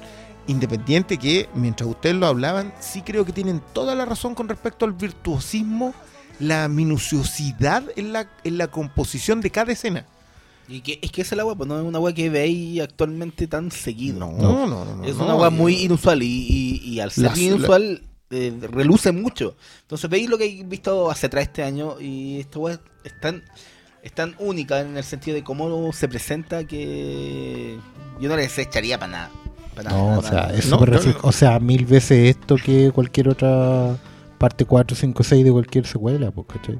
No, y de hecho en, en, en- en propias, ya, hablemos que ya este es como el género remix. Em- em- em, Sí, el, género- el revisionismo, sí, sí, está bien. Más que el género remix, eh, eh, está contado de una forma que, puta, ojalá este compadre hubiera hecho una película Marvel. Es cons- que- considerando lo que hay, Es que, que, esa idea que- del... que está guardi- No, guardada a, la a- gracia. a mí me gusta la idea, si, si este tipo es un revisionista, que me gusta, me gusta esa, esa, mm, esa cualidad de autor que tenga. Pero yo no sé si puede meterse en algo que está funcionando. O sea, lo, lo que, lo O que hizo Mangold con, echaron, con- Claro, lo que hizo Mangold con Logan no es... sí, eso es la excepción, si no, no esperemos que lleguen autores y construyan sus propias ideas y después lo- y se los dejen pasar, si eso no va a pasar. Claro. Y que, ya pasó, se llama Christopher Nolan. Pero, en, eh, pero en el otro estudio, pues. Sí, po. El, el estudio que, que gana en una y pierde en el otro. Y queda siempre en cero. Y pierde como en tres. Sí, pues bueno. Preparémonos para noviembre. no, Ahí puede, siempre. puede que Waititi haga otra cosa, pero va a seguir siendo la excepción a la regla. No, lo decía por Liga de la Justicia, weón. Momentos felices que. No, yo tengo fe a Waititi que la Liga de la Justicia. Yo creo que tiene todo para apostarle más a Waititi Waititi claramente logró, yo creo que hizo coincidir lo de él con lo que quería el estudio. Y que Wright puede haberlo intentado, pero cuando te das cuenta que la weá no va a hacer, no va a hacer, no. pues, ¿Cachai? Pero sí, de hecho, cuando él salió fue porque le, le estaban pidiendo cosas que él no quería hacer. Claro. Sí, esa fue la salida. Está. Diferencias creativas, eso te sacan de cualquier parte, si está bien. Si, no, si es razonable, si los productores también tienen una opción creativa en eso. Y es mejor salir así que salir eh, de- pidiendo disculpas por, por la película. No, esta siempre fue mi visión de la película. Y, y ahí está. ahí. Haciendo. Te sacan de la segunda parte y, estáis viendo qué película se ahora. Oye, Martín Ortiz nos pregunta, ¿es la mejor película de Edgar Wright? ¿Se siente que es una película más comercial y menos de nicho como las anteriores? Creo que sepa dónde va esa pregunta. Creo que tiene que ver con lo que incluso dije yo. O sea, esta es una película que se siente más atemporal. ¿Cachai? En ese sentido, yo creo que es la mejor porque efectivamente es una película que no necesita que vengáis con un conocimiento previo para verla. Las otras sí. Las otras tenéis que suspender la realidad, o sea, la Tienes que haber visto a entrada. Reeves disparando al cielo. que- enganchar los guiños. Claro, hay, hay mucho mucho de entrenamiento previo en el otro cine. Yo creo que este, pero lo de comercial no me gusta en esa pregunta. Siento que es un palo a, a la rueda de la bicicleta, no, no viene el caso. ¿cachai? Yo creo que quizás va por el lado de que aquí está con estrellas y no con sus amigotes. ¿Cachai? Como, Como Simon Pegg. y- Pero que a esta Claro, altura, a pero esta ya- altura y está Simon Pegg. John- pero ya lo hizo, pero ya lo hizo antes con Scott Pilgrim. No, y incluso si pensáis, todos esos son más, tienen más cartel que el loco de ahora. Claro. El protagonista. Claro, Sí, esta, esta es más, más Pero si indie aquí, en ese mira, sentido, aquí, no, pues en la nueva, ¿qué, qué estrellas tenía? El ganador del Oscar, Jamie Foxx, Kevin Spacey, esos dos. Lo otro que era, era el protagonista de Mad Men, que, que por mucho Mad Men le ha No, costado ser estrella de cine. No, O sea, es tiene los magníficos. Eh, ¿Qué ¿Ah? tiene? Tiene los magníficos. No, una weá que Keeping Up with Actúa en the Los. Magníficos. Sí, pues No, él, él el buen sale en, en la de Ben Affleck, po. Tiene No, una sale en The película, Town, que de hecho es muy similar al personaje. tiene ¿no? una película con Gal Los. Magníficos Sí. es el personaje de la. mm, La CIA tiene un, un- un nombre que es como John Johnson. Y él. eh, No me acuerdo cuál es el, el líder de los Wildcats. No me acuerdo. No pero el, el nombre del- de este tipo que era como Cole. El Él es el. el líder de los Wildcats. Sí, sí, sí. sí. Ay, la, la cagó que no me acuerdo de esa película. ¿No? Bueno, termina con él. De hecho, John Hamm es como el tipo que los viene a perseguir ya definitivamente. Él iba a ser en la segunda el, el- el El tipo que lo, andaba, que lo andaba buscando. O sea, más Y encima el resto suerte. era. Estamos esperando la segunda. ¿eh? Estaba Punisher y. ¿cachai? Son, Punisher, como, son puros actores que. Claro, televisivos Punisher, que. Kevin Spacey, pero er- era Spacey que sale un ratito. Pero son y- No, pero igual tenéis camada de Hollywood. No, Si pero, es camada de Hollywood, si no lo hagamos los locos tampoco. Si no es, no es Simon Pegg y ¿cómo se llama el otro amigo? Nick Frost. Nick, Nick Frost. Frost. No, son Simon Pegg y Nick Frost. En la otra más. po. En Scott Pilgrim por lo menos. Pero Skull Pilgrim también eran, eran harto indie No, y en- en End también. Es que Ah, no, igual estaba el Capitán América. ¿Era Capitán América ya? Es Capitán América. No, No, ahí ahí, era- era Antorcha Humana. Era. Humano, ¿no? Ahí estaba, no, ahí estaba recién en- Era, era contra no, la Antorcha Humana y era contra la etapa- Superman, weón. No, él es la etapa en que todos lo odiaban por la antorcha humana, pero yo la he visto en Sunshine. y Era como, weón, si el Ah, weón ya. actúa. Sánchez. Yo lo había visto en No es otra película. Esa fue primero, Another po. Teen Oye, Movie. esa fue Usted- antes. igual, ustedes dirían, por ejemplo, que Baby Driver es la película de auto de Edgar Wright, tal como Grindhouse, Death Proof es la película de auto de Tarantino. No.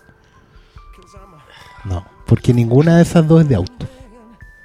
Pero mira, mira quién es- de quién estáis hablando. pues.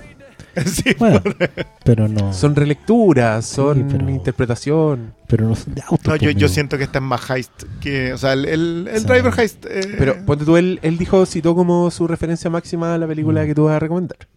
¿Cuál de las? Driver. Driver. The Driver. The Driver. The sí. Driver. No, pero es que, es que no, eh, no, no cité eso porque salís mal parado. Pero él, él, de hecho, fue un programa, fue un podcast a decir que era una de las grandes películas de la historia del cine, The Driver, y, y hablando de, de, por qué hizo Baby Driver, De hecho, están muy emparentados los silencios, personajes así como muy, muy cerrados en yo voy a hacer esta pega y largo. O sea, igual el The Driver tiene mucho de, de, de Peckinpah, porque Walter Hill era discípulo de Peckinpah, y está toda esta idea del, del último cowboy, del policía, del The Man que lo persigue, ¿cachai? No, no, no entran en el mismo... qué bueno que ese sea el referente, digamos, pero pero no siento de partida acá el enemigo no existe. Si, si tú te fijas, que ellos no los persiguen, los- cuando los persiguen es un tipo anónimo, la policía aparece, Es el genérico. claro, Sí, un genérico, claro. no, no hay un no hay una No hay un... Un, un representante de este. Sí.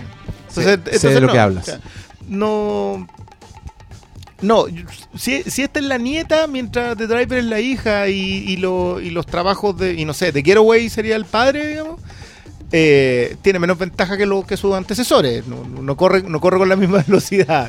Claro. Y, eh, pero sí le- Faltan le- caballos de Sí, fuerza. pero sí le suma lo cool. O sea, mientras The Driver, o sea, de- lo que te comentaba, era Ryan O'Neill, pues eso- esos eran hombres. Era Ryan O'Neill en una, en Bullet estaba McQueen, ¿cachai? En, no sé, Paul Newman andaba también dando vueltas. Eran, era otra.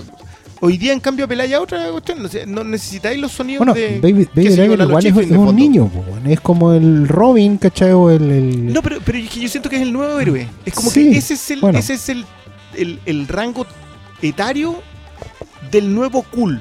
Sí, Porque si te fijas en, lo- en los 70 eran de 30.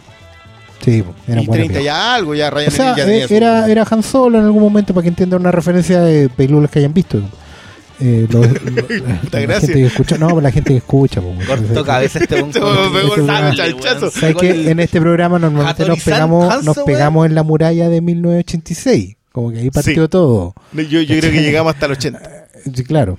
Y, y con, y con excepciones, ¿cachai? Entonces, aquí todos los títulos que tiramos son de, de ir a buscar.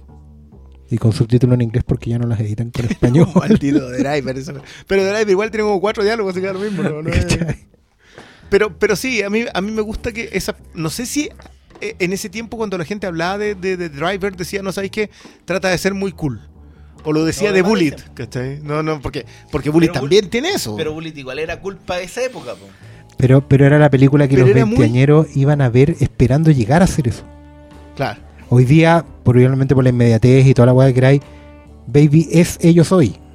Weón, Tiene Es su alguien que tú tendrías Va- que el ser hoy día. Claro. No nadie, quiere, nadie quiere tener tinnitus, weón. Estáis locos. Están equivocados, cabros. Están equivocados, No, weón. no, no es la tinitud, es el superpoder. Piénsalo y siempre. es la capacidad de tener ese superpoder que te permite encontrar una mina que te va a decir que sea el tiro y, Y que se sabe y todas las va, canciones, loco. No, me, me dejaste para la cagada con esa lectura de Oscar Salas, weón. Yo estaba diciendo, este weón se fue- lo echaron de una película Marvel y fue a hacer su propia película Marvel. Sí, po. Dijo, pico, voy a hacer igual mi película de superhéroe con superpoderes. Y, Totalmente. y también es una heist. Sí. También es un, ¿Viste? sí, un Igual que Ant-Man. Uh, A ver, mira, tenemos una pregunta de Nicolas Vogt, Parra. Ya. Amé Baby Driver con toda mi alma. Pero aún así, siento que la gran debilidad de la película es la poca profundidad de sus personajes femeninos. Sin contar la adaptación que realizó de Scott Pilgrim, ¿creen que esta es la gran debilidad de la filmografía de Wright? Mm, es que igual la lógica, mira, la- las referencias que tiró acá Briones son películas donde el mundo es masculino y eso es un hándicap hoy en día, inevitable, ¿cachai? Vaya a jugar con esas reglas, eh, te tenéis que tener un poco a- a- al ju- juicio que hay hoy, digamos. Son películas de niños, ¿cachai? O sea, el, que- el- el que se compraba autos Matchbox, Majorette, eh, no, no jugaba con niñas, ¿cachai? Es una cuestión No, que, y que, que va- estaba- va a haber una relación que se con, que un vínculo demasiado estrecho en muy poco tiempo Sí. de aire, ¿cachai? Puta, No sé, no sé de, de Driver tiene a la Isabel Adjani como... Hay, hay dos mujeres, está Isabel Sí. Adjani y la otra es la que es la, el personaje que en Spacey, es la que hace los los atracos, la que arma el atraco. Y no, pues son... Las dos son rudas, Isabel Adjani es, es The Player de partida. El, Mm. el- mientras Ryan Neal es The Driver, ella es The Player. Sí. Y, y son personajes súper bien construidos en nada, en tres, cuatro diálogos, si no es... Y, y pucha, yo lo lamento harto, pero sí, acá no... Mm. Y de hecho yo creo que en Baby Driver alcanza, alcanza a hacer a dos personajes femeninos. No sé si con... Y que son los dos que están Sí, pues, Claro, dos, pero- po. pero los alcanza a construir un poquito. mal. Sí, y, y- No, y está es- en lo justo. eh, Es que no sé si. Es que probablemente están dentro de la regla. Ahora, Sí, pues, sí y- podía hacer más, sí, sí podía hacer más. pero, pero- la historia no, lo- no le interesaba. Pero no había tiempo, no había ganas, no sé. No, pues pero no había no- interés, si la peli- él la escribió. Sí. Entonces, cuando se empiezan a decir, habrán, eh, ¿ustedes creen que el, weón, esto es lo que quería él hacer? ¿Qué estoy hablando? Sí, Jugar- es que- jugarlo en lo que es. Es que ojo que, el, que el- eh, yo creo que las películas, las heist movies, siempre son complicadas para, para, el- para meterle mujeres. Sí, yo, yo creo que... Porque si te fijas, ya, que, que probablemente sea la definitiva que sea hit. Eh, los dos personajes femeninos que son definitorios para los protagonistas, las tres junto con la... Era Liu, ¿cierto? La de Val Kilmer. Son las esposas o las parejas de... Y la hija. La hija. Claro, que era la Natalie Portman, pero tampoco era la hija de él, entonces no era. Y también era un tema que venía por la. ¿Era la Sierra la, la señora? Sí. No, Eh, sí, barra. claro, no, es- no llega a jugar con el esposa muerta, pero no anda tan tan lejos. O sea, No. son siempre detonantes nomás, no es. Sí, yo creo que se tiene que ver porque el mundo profesional suele ser masculino, en, sobre todo en el cine de los 70, y estos weones vienen de ahí, ¿cachai? Sí. Em, Rápido O sea, y Furioso Rápido vino a romper se salva, ese... sí, se ha salvado No, bastante. el en Italian Job, el remake. ¿Te También, con la Charlize Theron, Charlize sí. Theron, no sé si en, Sí, en pero el en el, original, no, el original también hay una Ah. chica, pero no era tan capa. pero no era la, el detonante tan importante como en el remake. po. Y es bueno el remake. Yo cuando la vi, Y es buena la original. po. Es que, es que ese es el otro tema. Yo, el, el mayor problema con este tipo de películas es que sus referentes son demasiado duros. Son, son referentes muy inamovibles, cuando, como cuando tú te metías a hacer, que otro de los grandes méritos en Zodíaco, por ejemplo. Que Zodíaco tiene que jugar con el policía de San Francisco de los 70, que es un tipo ya definido, ya definido en Bullet y definido en Harry el Sucio. Y, y lo logra jugar a tal, con tal peso de que en un momento el tipo le dice, oye, ahí saliste bien en la película. No, y tú ya sabes que Hacen el mito se construyó hacen en sí a las dos mismo. películas. Claro. Hacen referencia a Bullet y después van al cine a ver... a eh, ver eh, Harry Harry el Sucio. Sí. Entonces, cuesta mucho. Si, si de verdad cuesta mucho jugar con eso. Yo, yo, y yo creo que sí lo entiendo. Ahora, yo, la, pucha, qué terrible. Pero sí, Rápido Furioso rompe un poco con, el, con ese esquema. Y, y fuerte. O sea, los- hay, hay varios personajes que se han desarrollado. No es no uno o dos nomás. Y ojo, yo no sé qué, cuál irá a ser el destino de Charlize Theron para allá. Y vamos a ver que también va a ser Atomic Blonde. Sí, hay que ver qué es. Solo Pregunta. quiero dar la noticia de que Daniel Craig acaba de confirmar en el Late Show de Stephen Colbert ¿Ya? que va a ser Bond. Ah, excelente. Ah, Bond 25. todavía como una semana igual. Él Ah, dice, él no, dice que no- sabía hace meses, pero Sí. hasta hace poco lo estaban Pero negando en todas es- partes. Así que, Sí, po. Es Sí, de oficial. hecho, ayer había Sí. dicho que nada, sí. No, sí, hace dos semanas salió y me acuerdo que lo dieron por confirmado. Y el viernes pasado Daniel Craig vendió la pomada y dijo, no, no, hay nada, firmado. No, mentira. Pero se sabía, sí, hace como dos semanas se filtró. Igual Bueno, bacán. yo, yo aún no veo Está Spectre. bueno. Sigo- sigo- Ah, no he visto Spectre. No, para mí el tema familia ya, no lo ve- chao. Es que no lo veáis. No es tan malita. Pero qué bueno que va a tener por lo menos que no pase lo que siempre pasa, que era un, un Bond, una mala película Bond de- cerraba una etapa. Claro, decís que hay que cerrar arriba. O mejor. menos- o mejor que esto. No, es que, a ver, lo bueno con esto es que es una película impar de Craig. Así que deberíamos, deberíamos entrar bien. Ya empezamos. Y, ya- y además debería ser la película de Lazenby. la- en, la que, en la que se casa. Ah, En la que se con Germán- En la que se casa. Oye, Al servicio secreto de su majestad. Sí, se ha ido está deteriorando hoy día, sí, pero- Creo que estás hablando de Inception. Impactantes. Mira, Ale Dames Lagos dice: Hola chiquillos, muchas gracias por los podcasts. Yo soy de las que ha visto pelis por escuchar los spoilers. Muy bien. Vamos. Demo spoiler. De más que ya lo hablaron, pero ¿qué les pareció el uso de la música en Bail Driver?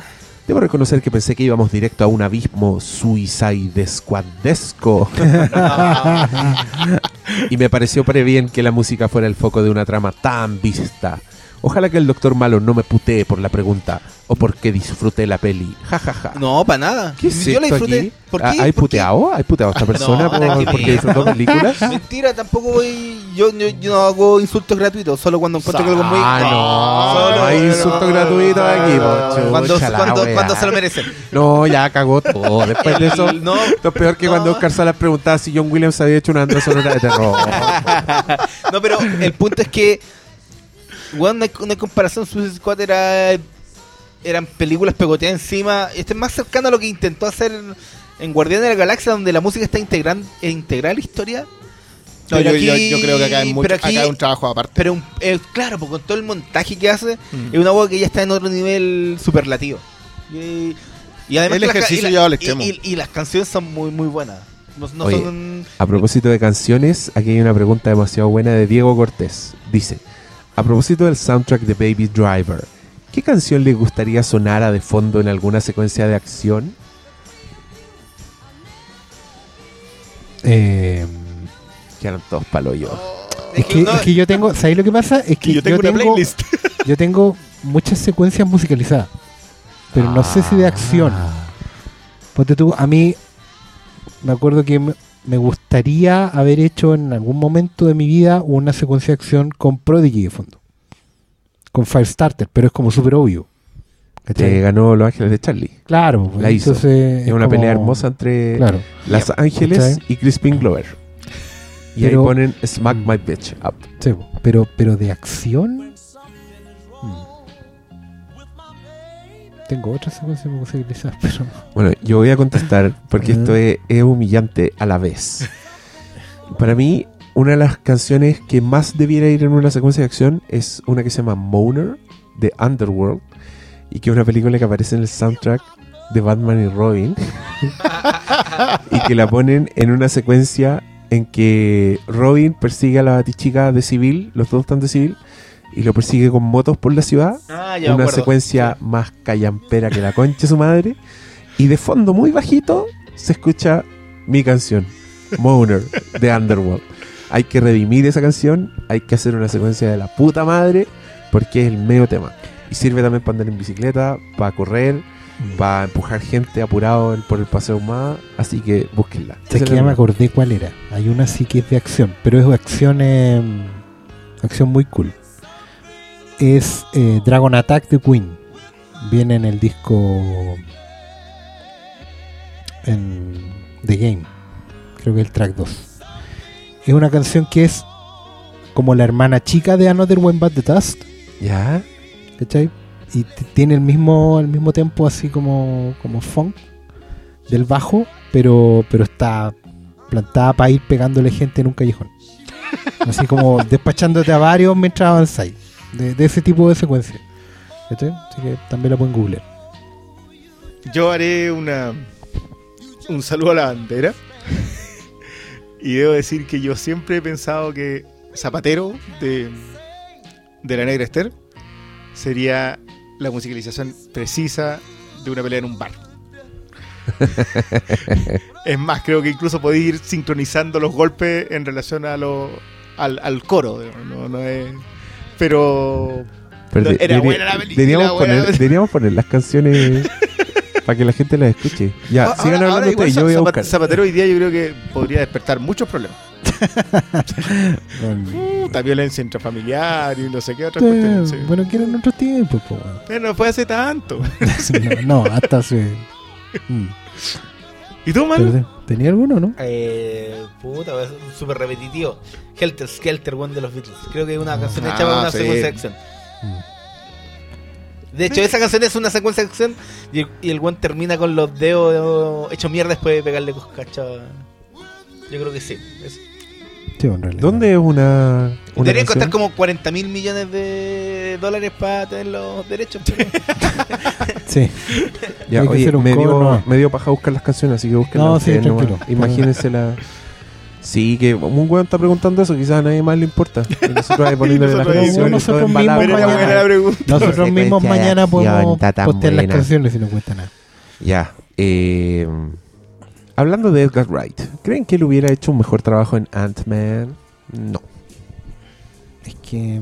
Es que es especular, pero yo creo que no. Y el weón se fue porque no lo estaban dejando hacer la weá, entonces ¿para qué vamos a inventar cosas? Y además que la base de historia no debe haber sido muy distinta. Yo creo que eran los detalles en donde entraron los problemas. Porque Sí, yo creo, se, yo supone creo que, eso. se supone que la base de historia es la misma. Le pusieron como más humor a la película en la reescritura, pero la... Lo de Michael Peña creo que no era Wright. ¿Tú No, dijiste, no? No. No, Wright me decía que no era sorprendió él, eso. sí. Sí, me sorprendió él. Pero... Pero, probablemente el final hubiera sido el mismo. Sí, y el, No, el villano no ya estaba que- No, elegido. Sí, igual era Iron Monger, Iron. todo Era, más- era bueno ese villano. Bueno. Jorge, Jorge Barra nos pregunta, ¿cuál les parece la mejor peli del gran Edgar Wright y por qué? ¿Cuál, Ah. es, cuál es la mejor según ustedes? Para mí es esta, pero no así por, por no desde el gran Edgar Wright. Para mí, por lo que decía, ¿no? siento que es una película que más, más integradora. ¿cachai? Eh, a mí la que más me gusta, no sé si la mejor, pero la que más me gusta es Hot Fuzz porque bueno, me encanta la acción. La weá tiene tanto amor por el cine de acción que bueno, tiene un, un homenaje a punto de quiebra, weón. ¿Qué película hace eso? Al remake de Punto Quiere. ¿Ah? Eh, y Rápido y Furioso. sí, Rápido y Furioso es un remake de Punto Quiere. Bueno, Sí. ¿Tuya? Eh, Pucha, sabéis que yo en el ejercicio de esto vi Scott Pilgrim hace un par de semanas y la encuentro muy bien armada. Muy bien armada, como que los pasos de la, la, la edición, pa- la, la compenetración de los personajes. pa Yo creo que me gustó más que esta. Yo entiendo que esta funciona mejor en el total, excepto el tercer acto. En cambio, en la otra, incluso el tercer acto, con el con la falla que tiene, con el con la patinada que te pega a propósito, te funciona mejor. Es que de hecho, eh, a mí me gusta mucho Scott Pilgrim, pero a mí también me gusta el cómic. Pero no soy de los fans del cómic que dicen, no, la película es mala porque cambiaron todo el final, weón. Estaban haciendo la película y el, el loco todavía no publicaba. Era como un George El- R. Martin. Sí, pues, totalmente. No, todavía no publicaban la película y tuvieron que inventar un final en base a ideas que les dieron, ¿cachai? Claro. Así que prepárense para Game of Thrones. Los libros van a ser muy, muy distintos. Si es que los terminan en 10 años. Yo voy a decir Shaun of the Dead solo para. Para obligarlo a que vean todo. Sí, para que la vean. No, es porque es una película de zombies bastante encantadora. Que me, me gustan su. Está a su lado caprichoso, virtuosista, pero no tenía tanta plata, entonces no se fue al chancho. Y los personajes son y muy eso buenos. es muy hermoso. y Está bien actuada. Y, y sale gente de The Office, así que todo bien. De, No, The y- Office. No, y tener como. Yo creo que el, el mejor momento musical de una película de, de este director hasta ahora. Que el de No, Queen. poco.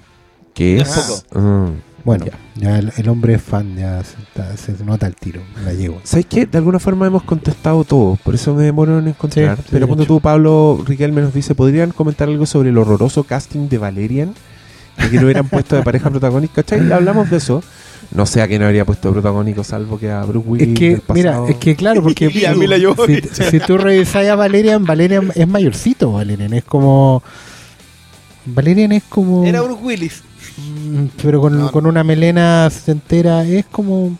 Puta, no sé, weón, es como... Yo creo que era Ryan O'Neill en su tiempo. O, o no, alguno más No, jovencito. en No, su alguien más, un poquitito más étnico, italiano. Sí, era un, un francés feo, weón. Un Vincent Cassel, weón. Vincent Cassel, una weá así. El papá tampoco era muy agraciado. No. No, un Sergeant Wu. Ahí tenéis feo que la hizo. Ahí tenía un weón, claro. Y además que Valerian era así, po, pesadito. weón. Sí, ¿cómo se Eh, Vincent sí, Cassel, weón. Vincent- Vincent Cassel. Eh, Diego pregunta, ¿existe en el cine los One Hit Wonder como en la música? En este caso con los directores. ¿Se les ocurre alguno? Yo diría Donnie Darko. Ah, un One Hit Wonder que Un el director Wonder hizo como una director. buena Ah, y después no hizo nada más. Eh, Josh Trank con Chronicle. bueno, hasta, Hasta ahora, Hasta ahora, sí. sí.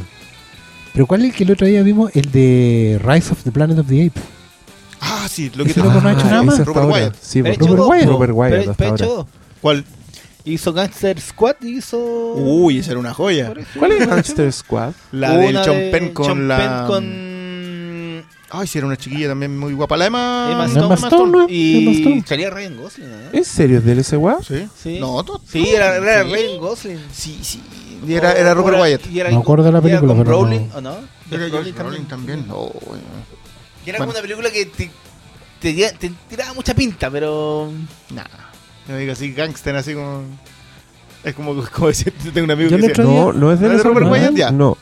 Sí, él, Robert él hizo una weá que se llama The Escapist, que creo que es una película de cárcel. Y que de hecho era la conexión con Rise of the Planet of the Apes, que también era como una historia de fuga de una cárcel. Claro. Hizo, hizo The Gambler con Ah, es- Mark ya, la del Wahlberg. Mark Wahlberg. Ah, Y ya. después dirigió el capítulo del Exorcista, el piloto. Y era productor también de esa Sí. serie. Sí. Mira, este buen está buen hit wonder hasta el momento. Bueno, en verdad no he visto sus otras dos películas. No me voy a carrilar. Yo igual el otro día me estaba acordando. tendría que ser- Yo ah, no, el de, el, el de la película de los gangsters era el one de Zombieland. De Zombieland. de Sí. Zombieland. Ah. Ese buen podría ser un buen hit wonder. ¿Sabes Porque cuál? hizo Zombieland Después hizo Gangster Squad. y, y hizo esa weá, que, una weá que se llamaba 30 Minutes or Less. Uh, que Ah, actuaba con el Jesse Eisenberg. Mala la weá. Era sí. era, pero era creíble. Pero, no era, pero un One Hit sí, Wonder. Pero claro, pues es One Hit Wonder. Sí. Los One Hit Wonder, de hecho, graban más discos, pero no pasa nada. eh, me, me, pasa con, un poco con el de Pleasantville.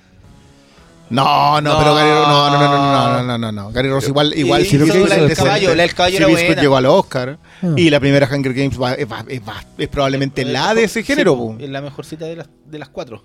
No, no, y en ese Yo creo, género que, del... yo creo que están súper La- generosos para definir que no son buen Pero- hit wonder, weón. Pero no fue, claro, no fue Pleasantville.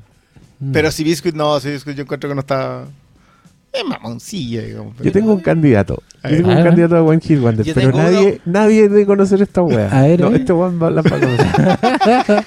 A punto abrió Yo propongo a Gary Fleder. Como Ah, sí. Porque ese weón hizo una película que a mí me gusta mucho que se llama Things to Do in Denver When, When You're, You're Dead. Dead. con Andy García y que en español se llamaba Cosas que hacer en Denver cuando estás muerto. no así O asuntos pendientes antes de morir. Asuntos pendientes Asuntos antes de morir, pendientes antes de. Sí. Eh, intentaste mentirnos, pero después dijiste la verdad. Sí, Asuntos pendientes antes de morir. Que yo vi esa película y dije, este weón, este Está weón llamado a ser el siguiente Este Tarantino. weón es Sí, maestro. Y dije, hay que ver todo lo que haga. Me Y acuerdo después de hizo, después hizo una weá que se llama Kiss the Girls con Morgan Freeman y Ashley Judd, que era como sí. el pico. Y era, no, y y que hizo Don't Say a Word, en que Oh, Michael Douglas y, ya- esta- que ya y no salía esta niña, la, Sí, pues salía la, la de la Tom Brittany. Murphy, era como una. Era como una. Era Autista, como no, enferma no, mental. no, y- era autista. Y, en su mente tenía una clave y el weón la secuestraba. y el, ma- weá no, y el, y el malo, el malo era Sean Ben. Chompín. Sean Bean. ¿Y, y quedaba vivo al final o no? No, No, po. No, po, lo tiran de un edificio para No. abajo seguramente. yo iba a decir, pa' weyando, iba a decir eh, One Hit Wonder George Lucas, pero hizo American Graffiti y, te- Y juego con el pato. Ah, no, esa la produce, no. no, Pero-. Pero sí ¿Cómo podría hacer Wonder George Lucas? No, pues sí hizo American Graffiti, igual fue Hizo THX, THX. hizo Star Wars. Ya, cuando ya tenéis tres. No, pero ya ya, tiene- ya no es No. One Hit Wonder. One Hit No, no sé si hitazo o THX, pero, pero American Graffiti sí. Ya, me alegro. Yo vi Fleder. Oye, no, Gary, Fleder no dirige Fallen. Eh, Parece que sí. A ver. La de te voy a decir al One tiro. Hit Wonder. Simon West hizo una obra maestra No, ya, llamada vamos a seguir Con con esto. Air. Con Air, no. ya. y el Wonder después hizo pura mierda. La hija del No, general. no, claro, porque, Después porque hizo- con él es una obra de arte. es po, una weón. obra maestra. es parte de la mejor trilogía cinematográfica. Tril- trilogía de acción. No, de Nicolas Cage. por mucho que lo intentes, eso no va a pasar. ¿Entiendes esa cuestión? Siempre hay una generación tratando de convencer a otra generación de que las mierdas que vieron en su infancia y adolescencia son buenas. A mí me pasa con la gente que defiende Space Jam. ¿Te apuesto que este weón defiende Space Jam? ¿Qué tenéis contra Eh, Space mi hermano la veía, pero yo no tengo. yo no, no la odio.